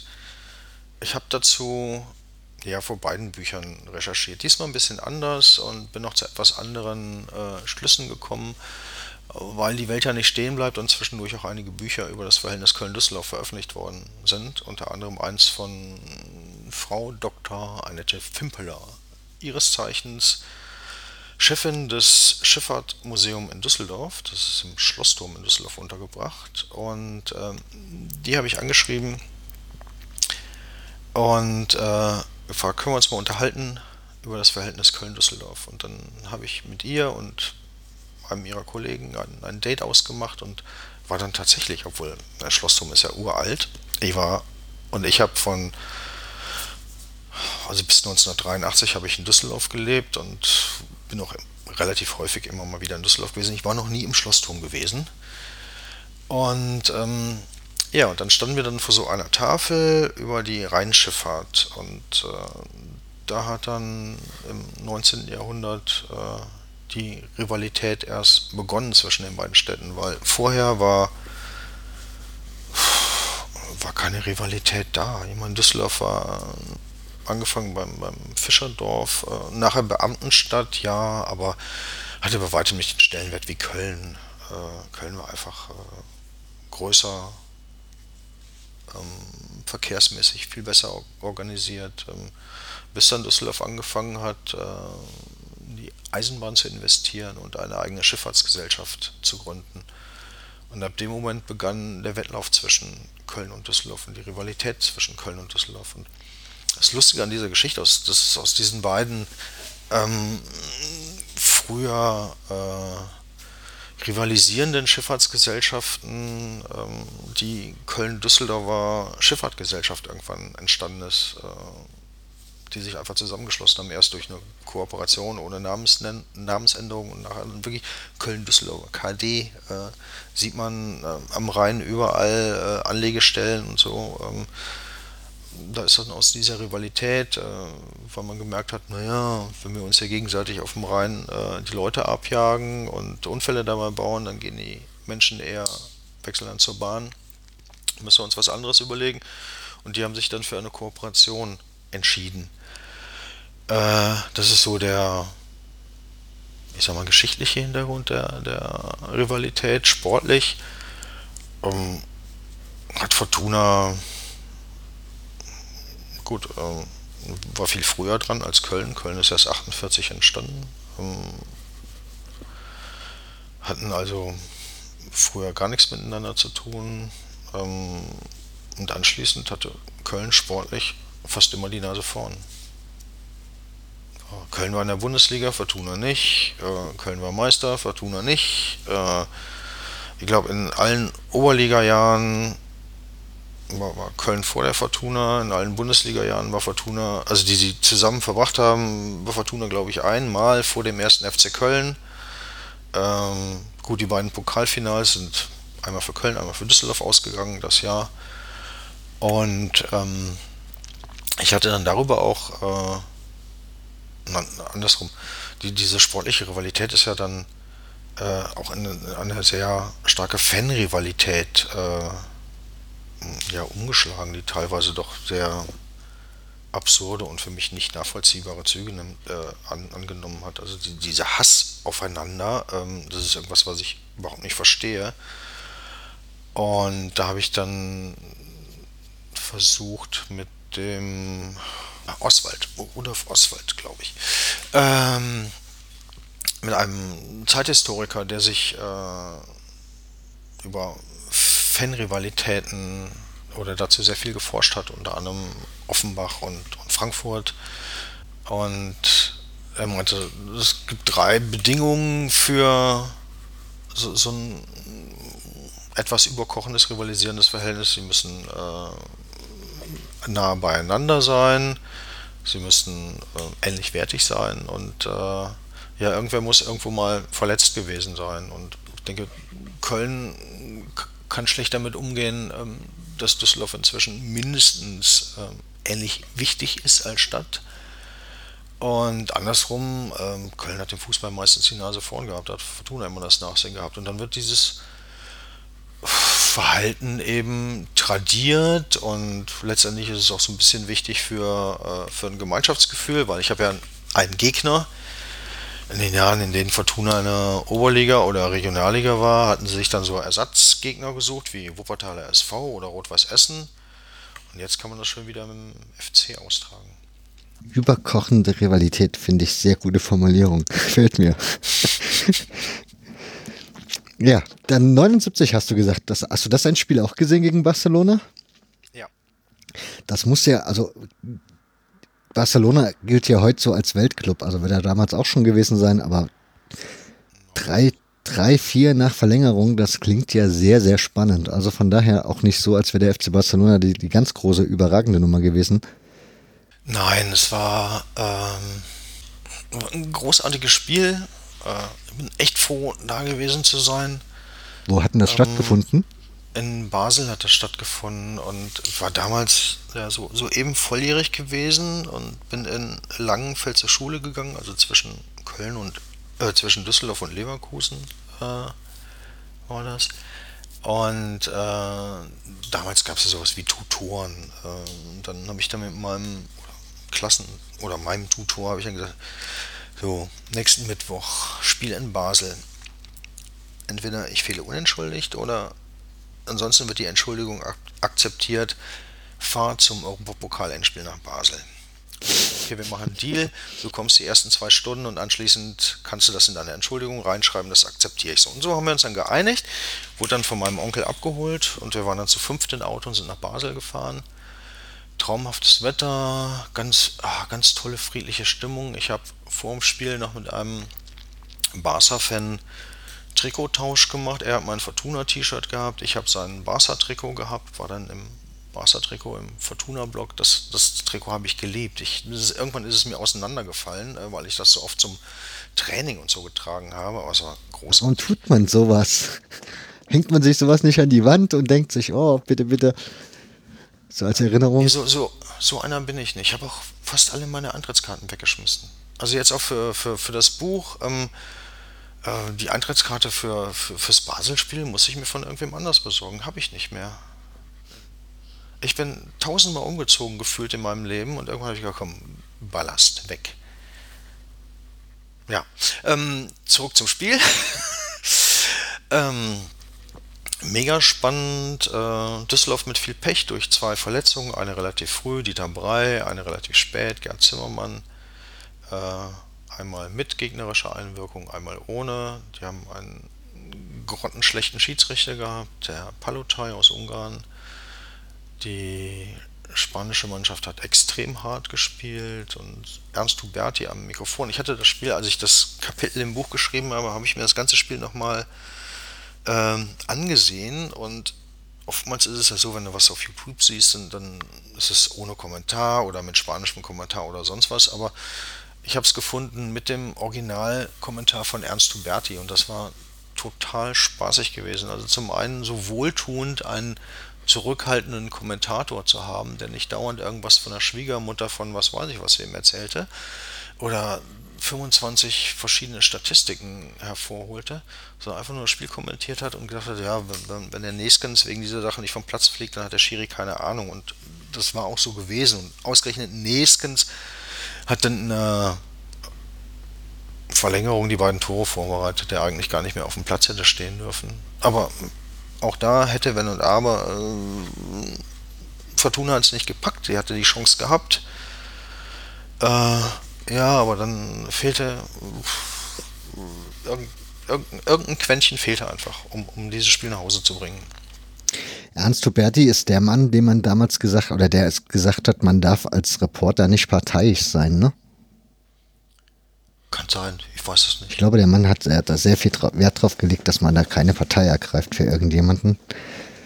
Von daher. Ja, das ist, ich finde, ja, ich finde das auch besser. Ich, ich, ich, mich nervt es manchmal, oder als ich noch sehr viel Sport im, im Fernsehen geguckt habe, ähm, auch Olympische Spiele oder so, es hat extrem nachgelassen bei mir, äh, weil diese ganze Kommerzialisierung mir fürchterlich auf den Kranz geht. Aber es gab mal Phasen, da habe ich sehr viel geguckt. Und dann habe ich zum Beispiel ähm, mir Berichterstattung über die Olympischen Spiele viel lieber auf Eurosport angeguckt als, als im öffentlich-rechtlichen, weil also das war mir viel zu nationalistisch bei den öffentlich-rechtlichen. Äh, bei Eurosport wurde immer noch zumindest versucht, äh, relativ neutral zu berichten. Das hat mir viel mehr gefallen als äh, Gold für Deutschland. das kann ich verstehen. Ja, wie war, erzähl mal, wie war das so? Also, wie, wie viele Fortuna-Fans waren so in Basel? Ähm, Opa, also Fortuna Stadion-DJ, hat er gesagt, also bis auf acht, unter anderem ihm, die in Düsseldorf geblieben sind, sind alle in Basel gewesen. Ähm, das war natürlich nicht so. Also 10.000, 15.000 wird gesagt, waren da gewesen. Also da gehen ungefähr, ich glaube 58.000 ist glaube ich die offizielle Zuschauerzahl. Das Stadion war fest in spanischer Hand. Es waren bestimmt 30.000 Spanier da. Wir waren in einer absoluten Unterzahl. Aber haben hinter dem einen Tor unseren Block gehabt, hauptsächlich. Und äh, es war schon eine geile Atmosphäre, aber eine beschissene Rückfahrt. Deswegen würde ich Herrn Cesar Luis Menotti ähm, nicht unbedingt äh, recht geben, der sagt, ja, wer will schon ein verkrampftes 1 zu 0. Also ich wäre lieber mit einem verkrampften 1 zu 0 nach Hause gefahren, als nach diesem sensationellen 3 zu 4. Also ja, man war nah dran, ne?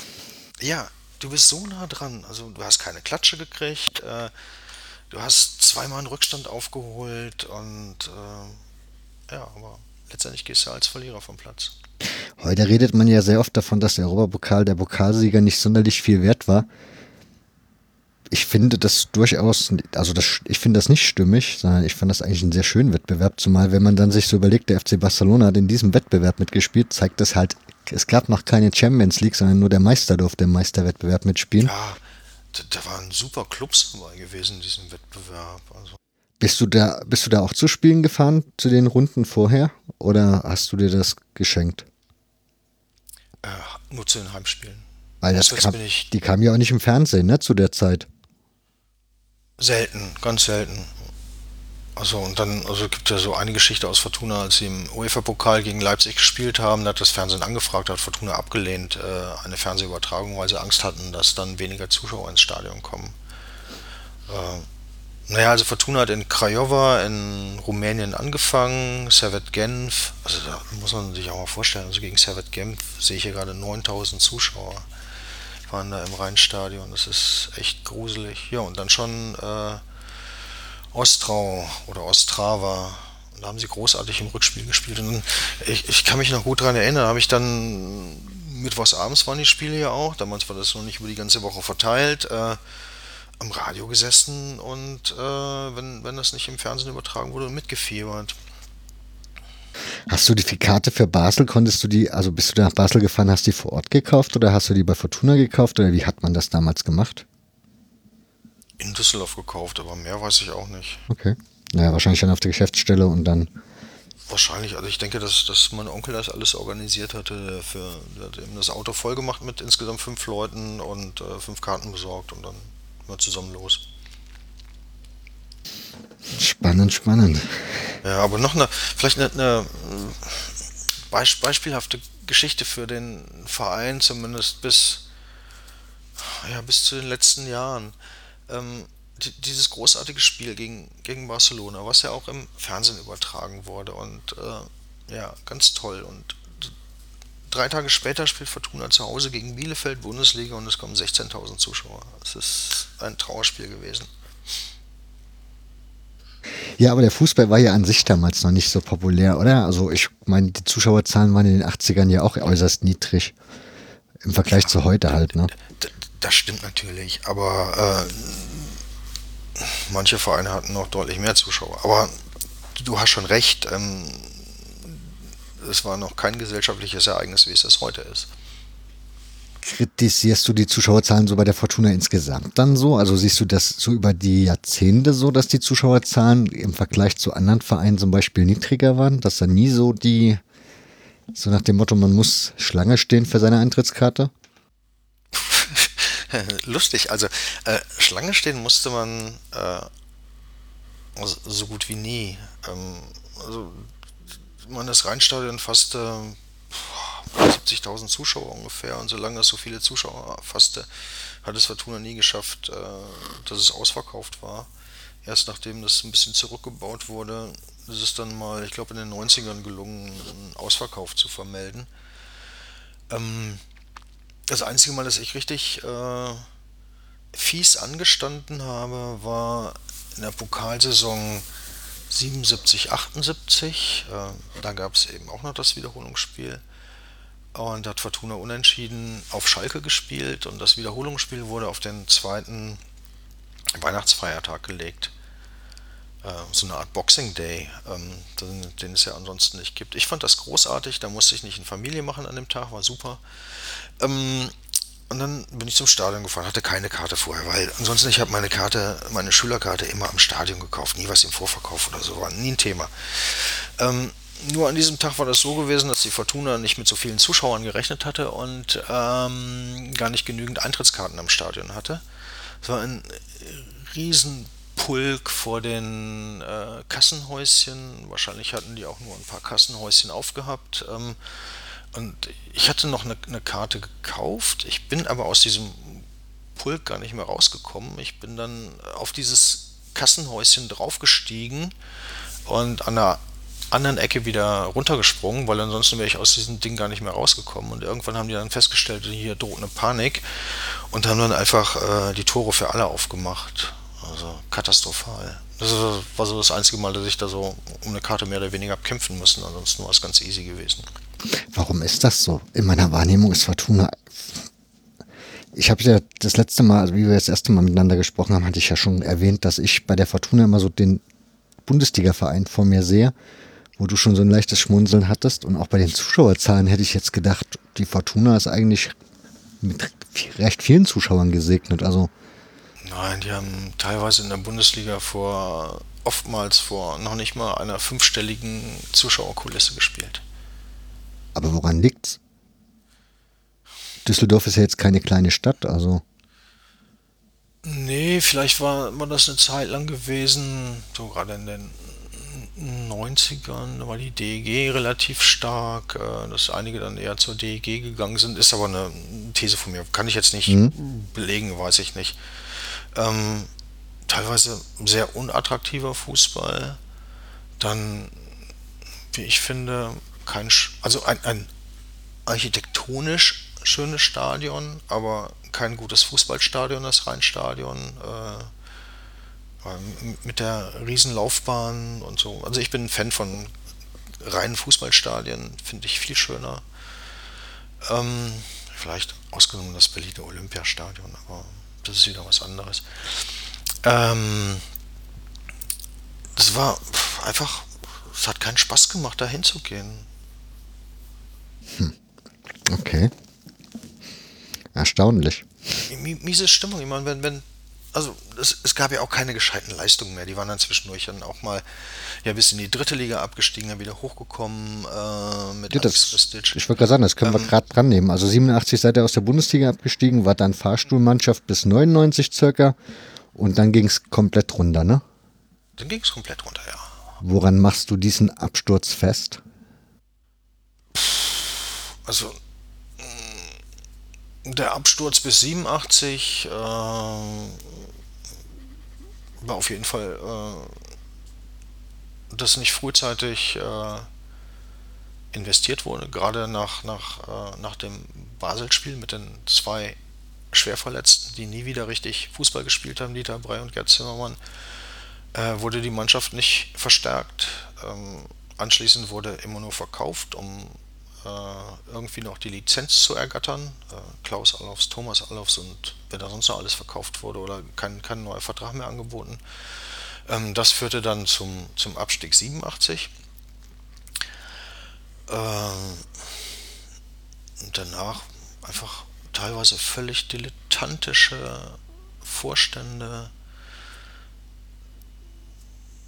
ähm, keine, keine Identifikation in der Stadt mit dem Verein. Fortuna hat keinen interessiert. Ähm, dann wurde noch dieses unsägliche, diese unsägliche Vereinbarung mit der Sportwelt und Michael Kölmel gemacht, der den Verein fast ganz in den Ruin getrieben hat. Dann wären sie ja äh, ein Jahr früher schon fast abgestiegen, ähm, oder sportlich waren sie abgestiegen, aber nur weil das Wilhelmshavener Fax gestreikt hat, haben sie dann doch noch einmal die Liga halten können, bevor sie dann endgültig richtig bis in die vierte Liga abgekackt sind. Und da waren sie noch zwei Jahre. Ich meine, wenn man sich dann vorstellt, du kommst als Fortuna Düsseldorf, so wie du sagtest, ja, du hast es so als, als Erstligaverein äh, so, so ein bisschen im Kopf. Ja. Und dann landest du in der Amateur-Oberliga Nord rein und wirst in der ersten Saison Achter. Dann denkst du, ey, hallo, völlig falscher Film. Du spielst da, das ist ganz schön, ähm, in, in dem, es gibt so einen Film Nie mehr Oberliga, von Matthias Brühl unter anderem. Ähm, und da wird dann, werden verschiedene Fans auch zitiert und einer sagt dann, ja, weißt du, dann spielst du gegen MSV Duisburg 2. Eigentlich sehen wir uns über MSV Duisburg 1, aber wir spielen gegen MSV Duisburg 2. Das ist die Hölle. Ja, aber es ist ja auch, wenn man dazu diese Zeit nimmt, da war die vor jetzt wären wir dann wieder bei dem Zuschaueraufkommen, ne? Also in dem Paulian-Stadion, da war ja auch die Hölle los, wenn die Fortuna gespielt hat in den Amateurklassen. Also ich ja, da ging auch ja auch nur äh, 7000 Knips rein. Ja, aber die musst du auch erst 4, mal 5000. Ja, das war ähm, der, der Knackpunkt, glaube ich, war wirklich für, für alles, was, was heute ist, na gut, neben dem Stadion, neben dem Arenabau, das ist auch sehr, sehr wichtig. Ähm, aber war dieses Mythos-Spiel im Mai 2003, also nach der ersten Oberligasaison, da hat äh, die 93er Fortuna 11, die damals den Durchmarsch von der dritten Liga, es war zwar auch Amateur-Oberliga, aber es war damals dritte Liga, den Durchmarsch bis in die Bundesliga gemacht hat mit Alex Ristic. Das war so eine, so eine Art Mythos 11 mhm. mit äh, Georg Koch im Tor, Carlo Werner, Fußballgott, Bunzoll, Radar. Und die haben gegen die aktuelle Mannschaft 2003 gespielt. Nach der Saison, nach dieser wirklich beschissenen Saison, achter Platz. Ähm, also, was war denn das? Frohenleichnam oder irgend sowas? Ich habe keine Ahnung, irgendein Feiertag. Und es kamen über 5000 Zuschauer zu diesem Freundschaftskick zwischen Fortuna 93 und Fortuna 2003. Ähm, Alex Ristic hat auch die alte Mannschaft gecoacht und das war ein ganz tolles Fest bei bestem Wetter. Und das gilt so ein bisschen als, als der Wendepunkt. Da hat so ein, so ein Schulterschluss zwischen Fans und, und Verein stattgefunden. Und der dann den Verein auch wieder in die letztendlich bis in die erste Liga getragen hat. Da ist Fortuna wieder in der Stadt angekommen. Die ganze Stadt war plakatiert mit äh, Werbeplakaten für dieses Spiel, für dieses ja sportlich völlig belanglose Spiel, aber für dieses diesen Event. Und äh, ab dem Moment hat, ist es in der Stadt wieder so ein bisschen gekippt und äh, da war das schon nicht mehr bäh, wenn man zur Fortuna ging. Alexander Ristic, was hat der für einen Stand in Düsseldorf? Also wie spricht man heute über den Mann? manche sagen so, manche sagen so. Also äh, er hat ja Erfolge mit der Fortuna gehabt, er war aber auch schwieriger Mensch. Ähm, gegenüber den Spielern, gegenüber dem Vorstand. Möglicherweise hat er seinen Rauswurf, den er mal hatte, auch äh, provoziert, ähm, schwieriger Charakter. Man kann nett mit ihm telefonieren, das habe ich für das eine Buch gemacht, war wirklich sehr, sehr angenehm. Ähm, ich habe immer ein bestimmtes System gehabt. Ah, super, Alex hat immer ein bestimmtes System gehabt. Ja. ähm, aber äh, ja, es, also für, für manche ist der Trainer überhaupt, zumindest für die Jüngeren, äh, jetzt abgesehen von Friedhelm Funkel vielleicht. Äh, aber für manche ist er auch, naja, war, war auch nicht so das Gelbe vom Ei. Obwohl er natürlich die, dieses Ding geschafft hat, aus der äh, nach dem Abstieg in die Amateur-Oberliga, also dritte Liga, den direkten Wiederaufstieg in die erste Liga zu schaffen. Das bringt einem zwangsläufig einen, einen Heldenstatus mit. Ja, ich hätte den jetzt eigentlich, ich hätte gedacht, du sollst jetzt sagen, das ist sowas wie der Jahrhunderttrainer. Aber gut, das klang dann doch ein bisschen nüchterner. Nee, nee. Also ich tue mich in solchen Sachen immer schwer. Es gibt ja auch Legenden, also eine Legendenelf gewählt worden, äh, die, ich glaube, das war 2009 gewesen. Heute sähe die vielleicht schon wieder ganz anders aus. Ähm, ähm, aber da ist Alex Ristic auch als, äh, als Legendentrainer gewählt worden. Heute wäre es vielleicht Friedhelm Funkel, ich weiß es nicht. Ähm, ist er das? Manche sagen so, manche sagen so. Schon ähm, wieder, erstaunlich. Ja, der, das ist auch einer, der, der stark polarisiert. Ähm, äh, er gilt ja als Retter. Äh, ja, kann man auch geteilter Meinung darüber sein. Also er hat nicht die Tore geschossen, die hat in der Saison in der Fortuna fast abgestiegen, ist Demir beigeschossen. Äh, für mich ist er eher Demir bei der Retter als Funkel. Er, ja, ich, ich bin kein Funkel-Fan. Ähm, was, was zunehmend den Menschen auch auf den Keks geht, ist, dass er sich zu allem äußert, ähm, wovon er auch nicht unbedingt immer Ahnung hat. Ähm, so hatte er sich zum Beispiel nach der äh, nach dem Turn, Tönnies, nach dieser mhm. rassistischen Entgleisung von Tönnies, meinte Friedhelm Funkel sich auch dazu äußern zu müssen und äh, er hat dann echt gesagt, ähm, Tönnies ist geschlachtet worden. Und äh, das hat mich dann dazu animiert, in meinem Blog was dazu zu schreiben, weil äh, mein Tönnies lässt schlachten, um das mal so zu sagen. Und äh, das war eine rassistische Äußerung, äh, auch wenn er sonst nicht durch sowas aufgefallen ist, aber in dem Fall war sie rassistisch und das muss man auch so benennen und Funkel wollte das gesund beten und, und Tönnies hat ihm leid getan. Nee, Funkel falsch, einfach mal Klappe halten manchmal. Es gibt, glaube ich, schon einen eigenen ha Hashtag inzwischen, Funkelberatung, also, weil er sich zu, zu Gott und aller Welt äußert. Das ist herrlich. Ja. Bester Trainer, ich glaube wirklich, auch wenn es nur kurz war, Dietrich Weise.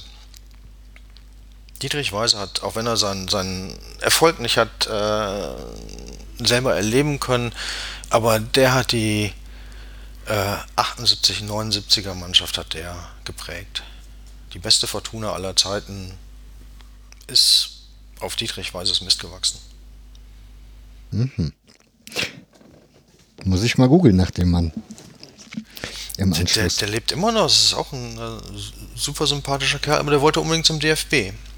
An dieser Stelle habe ich einen kleinen Cut eingefügt, denn wir unterhalten uns die nächsten Minuten über Friedhelm Funkel, was aus diversen Gründen jetzt nicht mehr ganz so spannend ist, und steigen nun damit ein, dass Michael die Frage aufwirft, welche Art Verein man sich wünscht. Obwohl, das war auch ein, ein spannendes Thema, was ich, äh, fällt mir so an, Windhorst als Investor ähm, und Geld. Das war ein Thema bei beiden Lesungen, die ich jetzt zu meinem neuen Buch gemacht habe. Ähm, was wollen wir als Fans eigentlich? Ähm, weil man, mein Schlusskapitel ist ja von Flingern in den Turbokapitalismus des Fußballs, also aus dem mhm. Arbeiterbezirk in, ja, heute. Ähm, ähm, welchen Verein möchte ich haben? Möchte ich einen Verein, der oben mitspielt? Bin ich dann bereit, äh, gewisse Sachen zu schlucken, sei es jetzt Einstieg eines Investors, kein, kein Mehrheitsinvestor oder sowas, aber äh, irgendwas oder sage ich, nee, auf keinen Fall und gehe dafür lieber wieder in die zweite Liga. Ähm, das wurde natürlich nicht zu Ende diskutiert auf den beiden Abenden, aber es ist ein, ein mega spannendes Thema. Ich hatte die Colin Su, also die heißt Ed Colin Su auf Twitter, die ist Fortuna-Fan und sie war im Rasenfunk zu Gast, also ein Podcast, der sich mit der Bundesliga beschäftigt und wurde da so schwerpunktmäßig zur Fortuna befragt und sie erzählte eigentlich recht positiv über diese Mitgliederversammlung und wie die Mitglieder so über diese Geschichten entscheiden. Also schon so im Sinne von, dass die Fortuna jetzt nicht unbedingt ausgliedern möchte und sich diesem ganzen Geschäft, wie das jetzt aktuell abläuft und wahrscheinlich noch ablaufen wird, unterwerfen möchte. Ähm, ja, ist derzeit auch noch der Fall. Äh, nur zum einen mit, mit Röttgermann hat sie jetzt einen als Vorstand, der zumindest vor hm, zwei Jahren oder so, äh, als er noch nicht Fortuna-Vorsitzender war, ähm, durchaus als nachdenkenswerte Sache anregte, naja, Einstieg eines Investors, der ein dauerhaftes Interesse an, an diesem Investment hat, warum nicht? Also es ging jetzt gar nicht um Fortuna, aber mhm. das ist so, so deine, seine Denke, die er da in einem äh, Aufsatz äh, zum Besten gegeben hat. Ähm, und ja, Mitgliederversammlung, ja, sicher. Also ich denke, die meisten sind noch dafür, dass es ein Verein bleibt. Ähm, aber ob dann nach wie vor so viele Fans dann auch dahin gehen, mehr Fortuna, ja, so ein zweites VfL Bochum wird oder so, wage ich dann auch zu bezweifeln. Irgendwann ist es dann auch langweilig. Möglicherweise. Ja, wie ist da deine persönliche Haltung zu? Also wenn man dich befragen würde? Äh, ich könnte mir den, den unter bestimmten Bedingungen durchaus den Einstieg eines Investors vorstellen. Ich, ich, muss, ich bin der Meinung, damit verkaufe ich nicht die Seele des Vereins. Ist halt die Frage, ne? Ich meine, geht ja nicht nur, ob's, geht ja nicht nur um die Seele des Vereins, sondern ist halt die Frage, ob man das alles immer so mitmachen muss, was da so geschieht und wie weit das dann nachher noch, was das für Folgen mal irgendwann haben könnte. Ja, okay, aber aufhalten kannst du sowieso nicht. Wenn, du auf Dauer in der ersten Liga mitspielen willst. Äh, und das möchtest du gerne? Ich bin da, und bin ich da relativ schmerzfrei. Aber es ist zumindest der schönere Fußball, der da zu sehen ist. Ja, äh, äh, die Fortuna hat ja auch so, so eine, so eine DNA. Ähm, gemacht, also 3000 Fan-Interviews geführt, um dann äh, dazu zu kommen, eine Fortuna-DNA zu entwickeln. Ähm, und da steht dann auch drin, bei in dieser DNA sind auch, wie Henning Heske, der hat den Beitrag geschrieben, spieltaktische Merkmale drin formuliert, aber da steht dann wirklich drin, wir leben und lieben den Kampf und sterben nicht in Schönheit, wir stehen auf Grätschen, nicht auf weißes Ballett. Äh, naja, so ein Grätschfußball ist jetzt noch nicht, nicht der Hit. Also ich habe das letzte Saison genossen, äh, wenn die schönen Fußball gespielt haben. Ich fand das toll, das hat Spaß gemacht. Ja, wer sieht nicht gerne Fußball, also schönen Fußball? Ja, ja, und den siehst du eher in der ersten Liga als in der zweiten Liga. Es ist nun mal so. Ist halt eine schwierige Sache. Ja, und äh, ich meine, äh, da braucht sich ja keiner mehr was vormachen. Also ich meine, das ist durchkapitalisiert. Es wird noch, noch schlimmer werden. Wenn ich mir jetzt angucke hier, spanische Supercup in Saudi-Arabien, da könnte ich kotzen. Ähm, WM in Katar, das ist doch alles von, von, von, von Arsch auf, so gesehen. Aber wenn ich sage, ich will da nicht mitmachen, dann muss ich zumindest auch mir bewusst sein, okay, das kann auch mal wieder zweite Liga sein, kann schlimmstenfalls auch mal wieder dritte Liga sein. Ja, dann ist es so. Ja, ja das wäre jetzt so mein Weg, weil ich mir also denke, das kann ja langfristig und dauerhaft nicht so gut gehen. Irgendwann ist Wachstum mal Schluss. Also selbst im Fußball muss irgendwann, muss das ja mal wieder zurückfahren. Und dann weiß ich nicht, was passiert, wenn auf einmal den Vereinen die Gelder ausgehen. Also dann müsste ja theoretisch ja, der Supergau eintreten. Ja, Oder die zweite Alternative ist. Der Fortuna ging oft genug die Gelder aus, ohne dass ein Investor da war. Das ist jetzt nichts Neues. Das eine schützt vom anderen nicht. Also ja, die ganzen Autohändler, Wurstfabrikanten und so, die wir da hatten, also mh, hm, Kunsthändler. Oh. Ja, der andere Wunsch wäre, dass irgendwann nochmal so ein Alternativverband kommt, der dann entgegen dem DFB irgendwie handelt und seine eigene Spielklasse hat mit seinen eigenen Regeln und das irgendwie nochmal. Ja, sowas, sowas ist eine tolle Sache, ja, wäre ich sofort dabei. Aber mein eigentlicher Traum ist ja noch einmal ein Pokalendspiel zu sehen. Ich glaube, davon träumen viele Fortuna-Fans. Was, was anderes ist da nicht mehr drin, müssen wir uns nichts vormachen. Das stimmt. Aber äh, das, das wäre noch was einmal. Ich meine, immerhin haben wir ja auch, du hast ja ganz am Anfang schon mal von Rekorden gesprochen, den Rekord halten wir auch immer noch 18 Spiele hintereinander gewonnen im DFB-Pokal. Das hat noch kein anderer Verein in Deutschland geschafft. Ja, und ihr habt immer noch die 7 zu 1 Sieg gegen die Bayern, was auch für die Bayern die höchste Auswärtsniederlage ihrer Geschichte Ja, ist bis heute. bis heute. Hm. Das, das hat mich dann in ganz schlimmen Situationen aufgebaut. Dann habe ich im Kicker mal geguckt und, äh, und einfach nur höchste Auswärtsniederlage aller Zeiten. 1 zu 7 in Düsseldorf. Großartig. Hm. Ja. Ich habe noch einen letzten Punkt aufgeschrieben und das ist noch ein Kapitel in deinem Buch. Und zwar im Dschungel der Fortuna-Songs. Das klingt verdächtig schlimm. Also, Ähm, nee, äh, also das hat der Henning geschrieben und ja, mit Musik habe ich es nicht so, weil das Kapitel über Musik im, in alles andere ist nur Fußball, hat Opa geschrieben.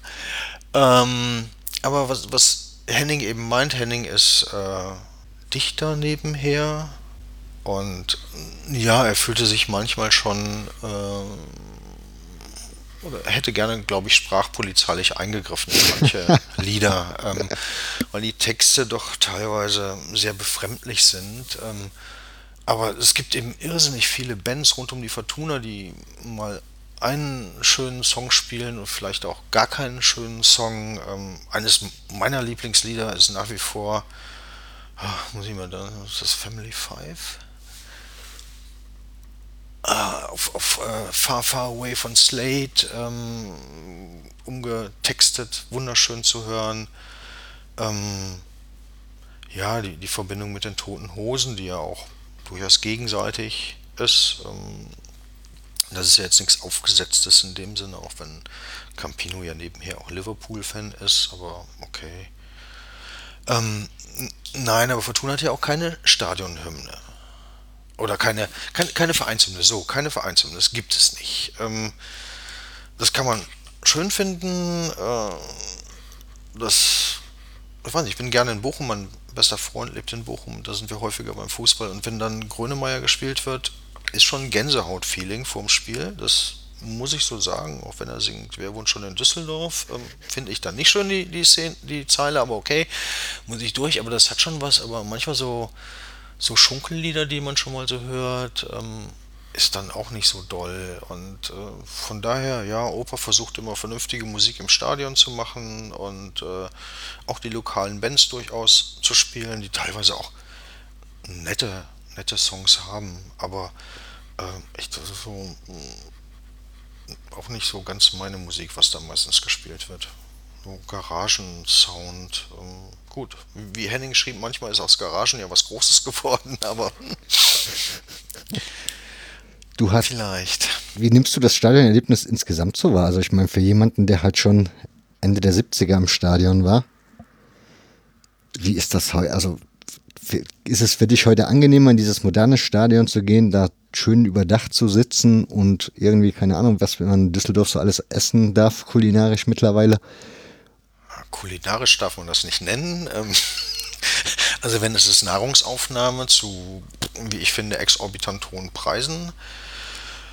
Äh, in Düsseldorf selber, ähm, ja, die Arena ist äh, ein schöner Spielort. Ich finde sie unverändert zu groß für die Fortuna. Ähm, auch wenn sie schon jetzt doch etliche Male geschafft hat, äh, dass, dass das Stadion ausverkauft war. Sie hat natürlich auch für eine ganz andere Klientel gesorgt, die Arena. Ähm, wesentlich, mehr, wesentlich mehr Frauen als, als früher noch zum Reitstadion gekommen sind, äh, sind da. Ähm, ja, aber es hat immer ein bisschen was Künstliches, aber man, man sieht viel besser. Ähm, also kleine Stadien wie, wie in Bochum oder auf St. Pauli sind mir an sich immer noch ein bisschen lieber. Und dann kommt natürlich das Olympiastadion. Also das, auch wenn man, wenn, wenn du da im Oberrang sitzt, dann brauchst du ein Fernglas, um irgendwas erkennen zu können. Aber äh, weiß ich vielleicht auch, weil ich da so großartige Erlebnisse gehabt habe. 1985 erstes Pokal-Endspiel in Berlin. Ich habe in 83 nach Berlin gezogen. Bayer Oerdingen schlägt Bayern München mit Friedhelm Funkel Bayer Oerdingen übrigens damals. Großartig, es war toll. Ich habe so einen Spaß gehabt. Und, oder die Relegationshinspiel der Fortuna, als Fortuna 2-1 gewonnen hat. Ähm, einfach geil, geile Stimmung, aber da war auch total tolle Stimmung vorm Spiel äh, mit den Berlinern ähm, und, und sowas mag ich einfach. Das, das ist das Schöne am Stadionbesuch. Ich wollte gerade fragen, warum bist du so großer Fan dieses Olympiastadions? Also wenn man so den Hertha-Zuschauern oder Hertha-Fans zuhört. Nein, ach, das ist, nee, mit Hertha hat das gar nichts zu tun. Ich bin auch, äh, was, was vielleicht zu, zu zwei Spielen von Hertha gegangen äh, in diesen 20 Jahren, die ich in Berlin gelebt habe, ungefähr, äh, bei denen nicht Fortuna der Gegner hieß, ansonsten nicht. Äh, aber das, von der Architektur ist das toll. Ich habe jetzt, glaube zwei oder dreimal auch schon eine Führung durch dieses Stadion gemacht. Es hat eine Geschichte, die, die natürlich auch äh, belastet ist, aber es hat eine Geschichte. Ähm, Jesse Owens ist da immer ein Olympiasieger geworden, sehr schön. Mhm. Ähm, und äh, an sich die Atmosphäre finde find ich schon klasse. Und ich habe natürlich eines der legendärsten Länderspiele da gesehen, Deutschland-Argentinien mit dem Lehmann-Zettel bei der WM 2006. Ja, also nein, ich, ich, ich mag das Stadion. Das ist, äh, das, das hat was und äh, so dieses, dieses Ankommen da an S am S-Bahnhof, dann kann man vorher schön ein Bierchen trinken gehen und sich mit den Berlinern unterhalten und das ist schon schön. Ich könnte noch ewig weiter quatschen, aber ja, es sind jetzt schon über zwei Stunden und ich möchte mich ganz, ganz herzlich bei dir bedanken, dass du dir die Zeit genommen hast und dir die Mühe gemacht hast. Insofern Dankeschön. Ja, gerne. Es war mir ein Vergnügen. Hat Spaß gemacht. Und zum Schluss der Sendung, wie immer, möchte ich mich bedanken bei den Unterstützern dieses Podcasts. Das sind Thorsten, Sascha, Daniel, Mirko, Marcel, Nils, Martin, Hagi 1857 auf Twitter, Dana aus Magdeburg, Thomas, Wolfgang, Sven, Benedikt, Jan und Daniel. Ganz herzlichen Dank euch und wenn auch ihr diesen Podcast unterstützen möchtet, dann schaut doch einfach mal auf hörfehler.org. Dort findet ihr zum einen ein Archiv mit jede Menge Sendungen, zum Beispiel zu Rapid Wien, Vienna Wien, zum FC Basel, den FC Zürich, Japan, sei es Fußball, sei es Fankultur in Fernost. Da ist einiges zu entdecken und unter Unterstützen findet ihr auch dort alle Möglichkeiten, wie ihr diesen Podcast supporten könnt. Ansonsten wünsche ich mir, dass ihr in den sozialen Netzwerken ein bisschen trommelt für den Podcast, damit er noch ein bisschen mehr wahrgenommen wird. Und bedanke mich ganz herzlich bei euch und verabschiede mich bis in zwei Wochen. Macht's gut.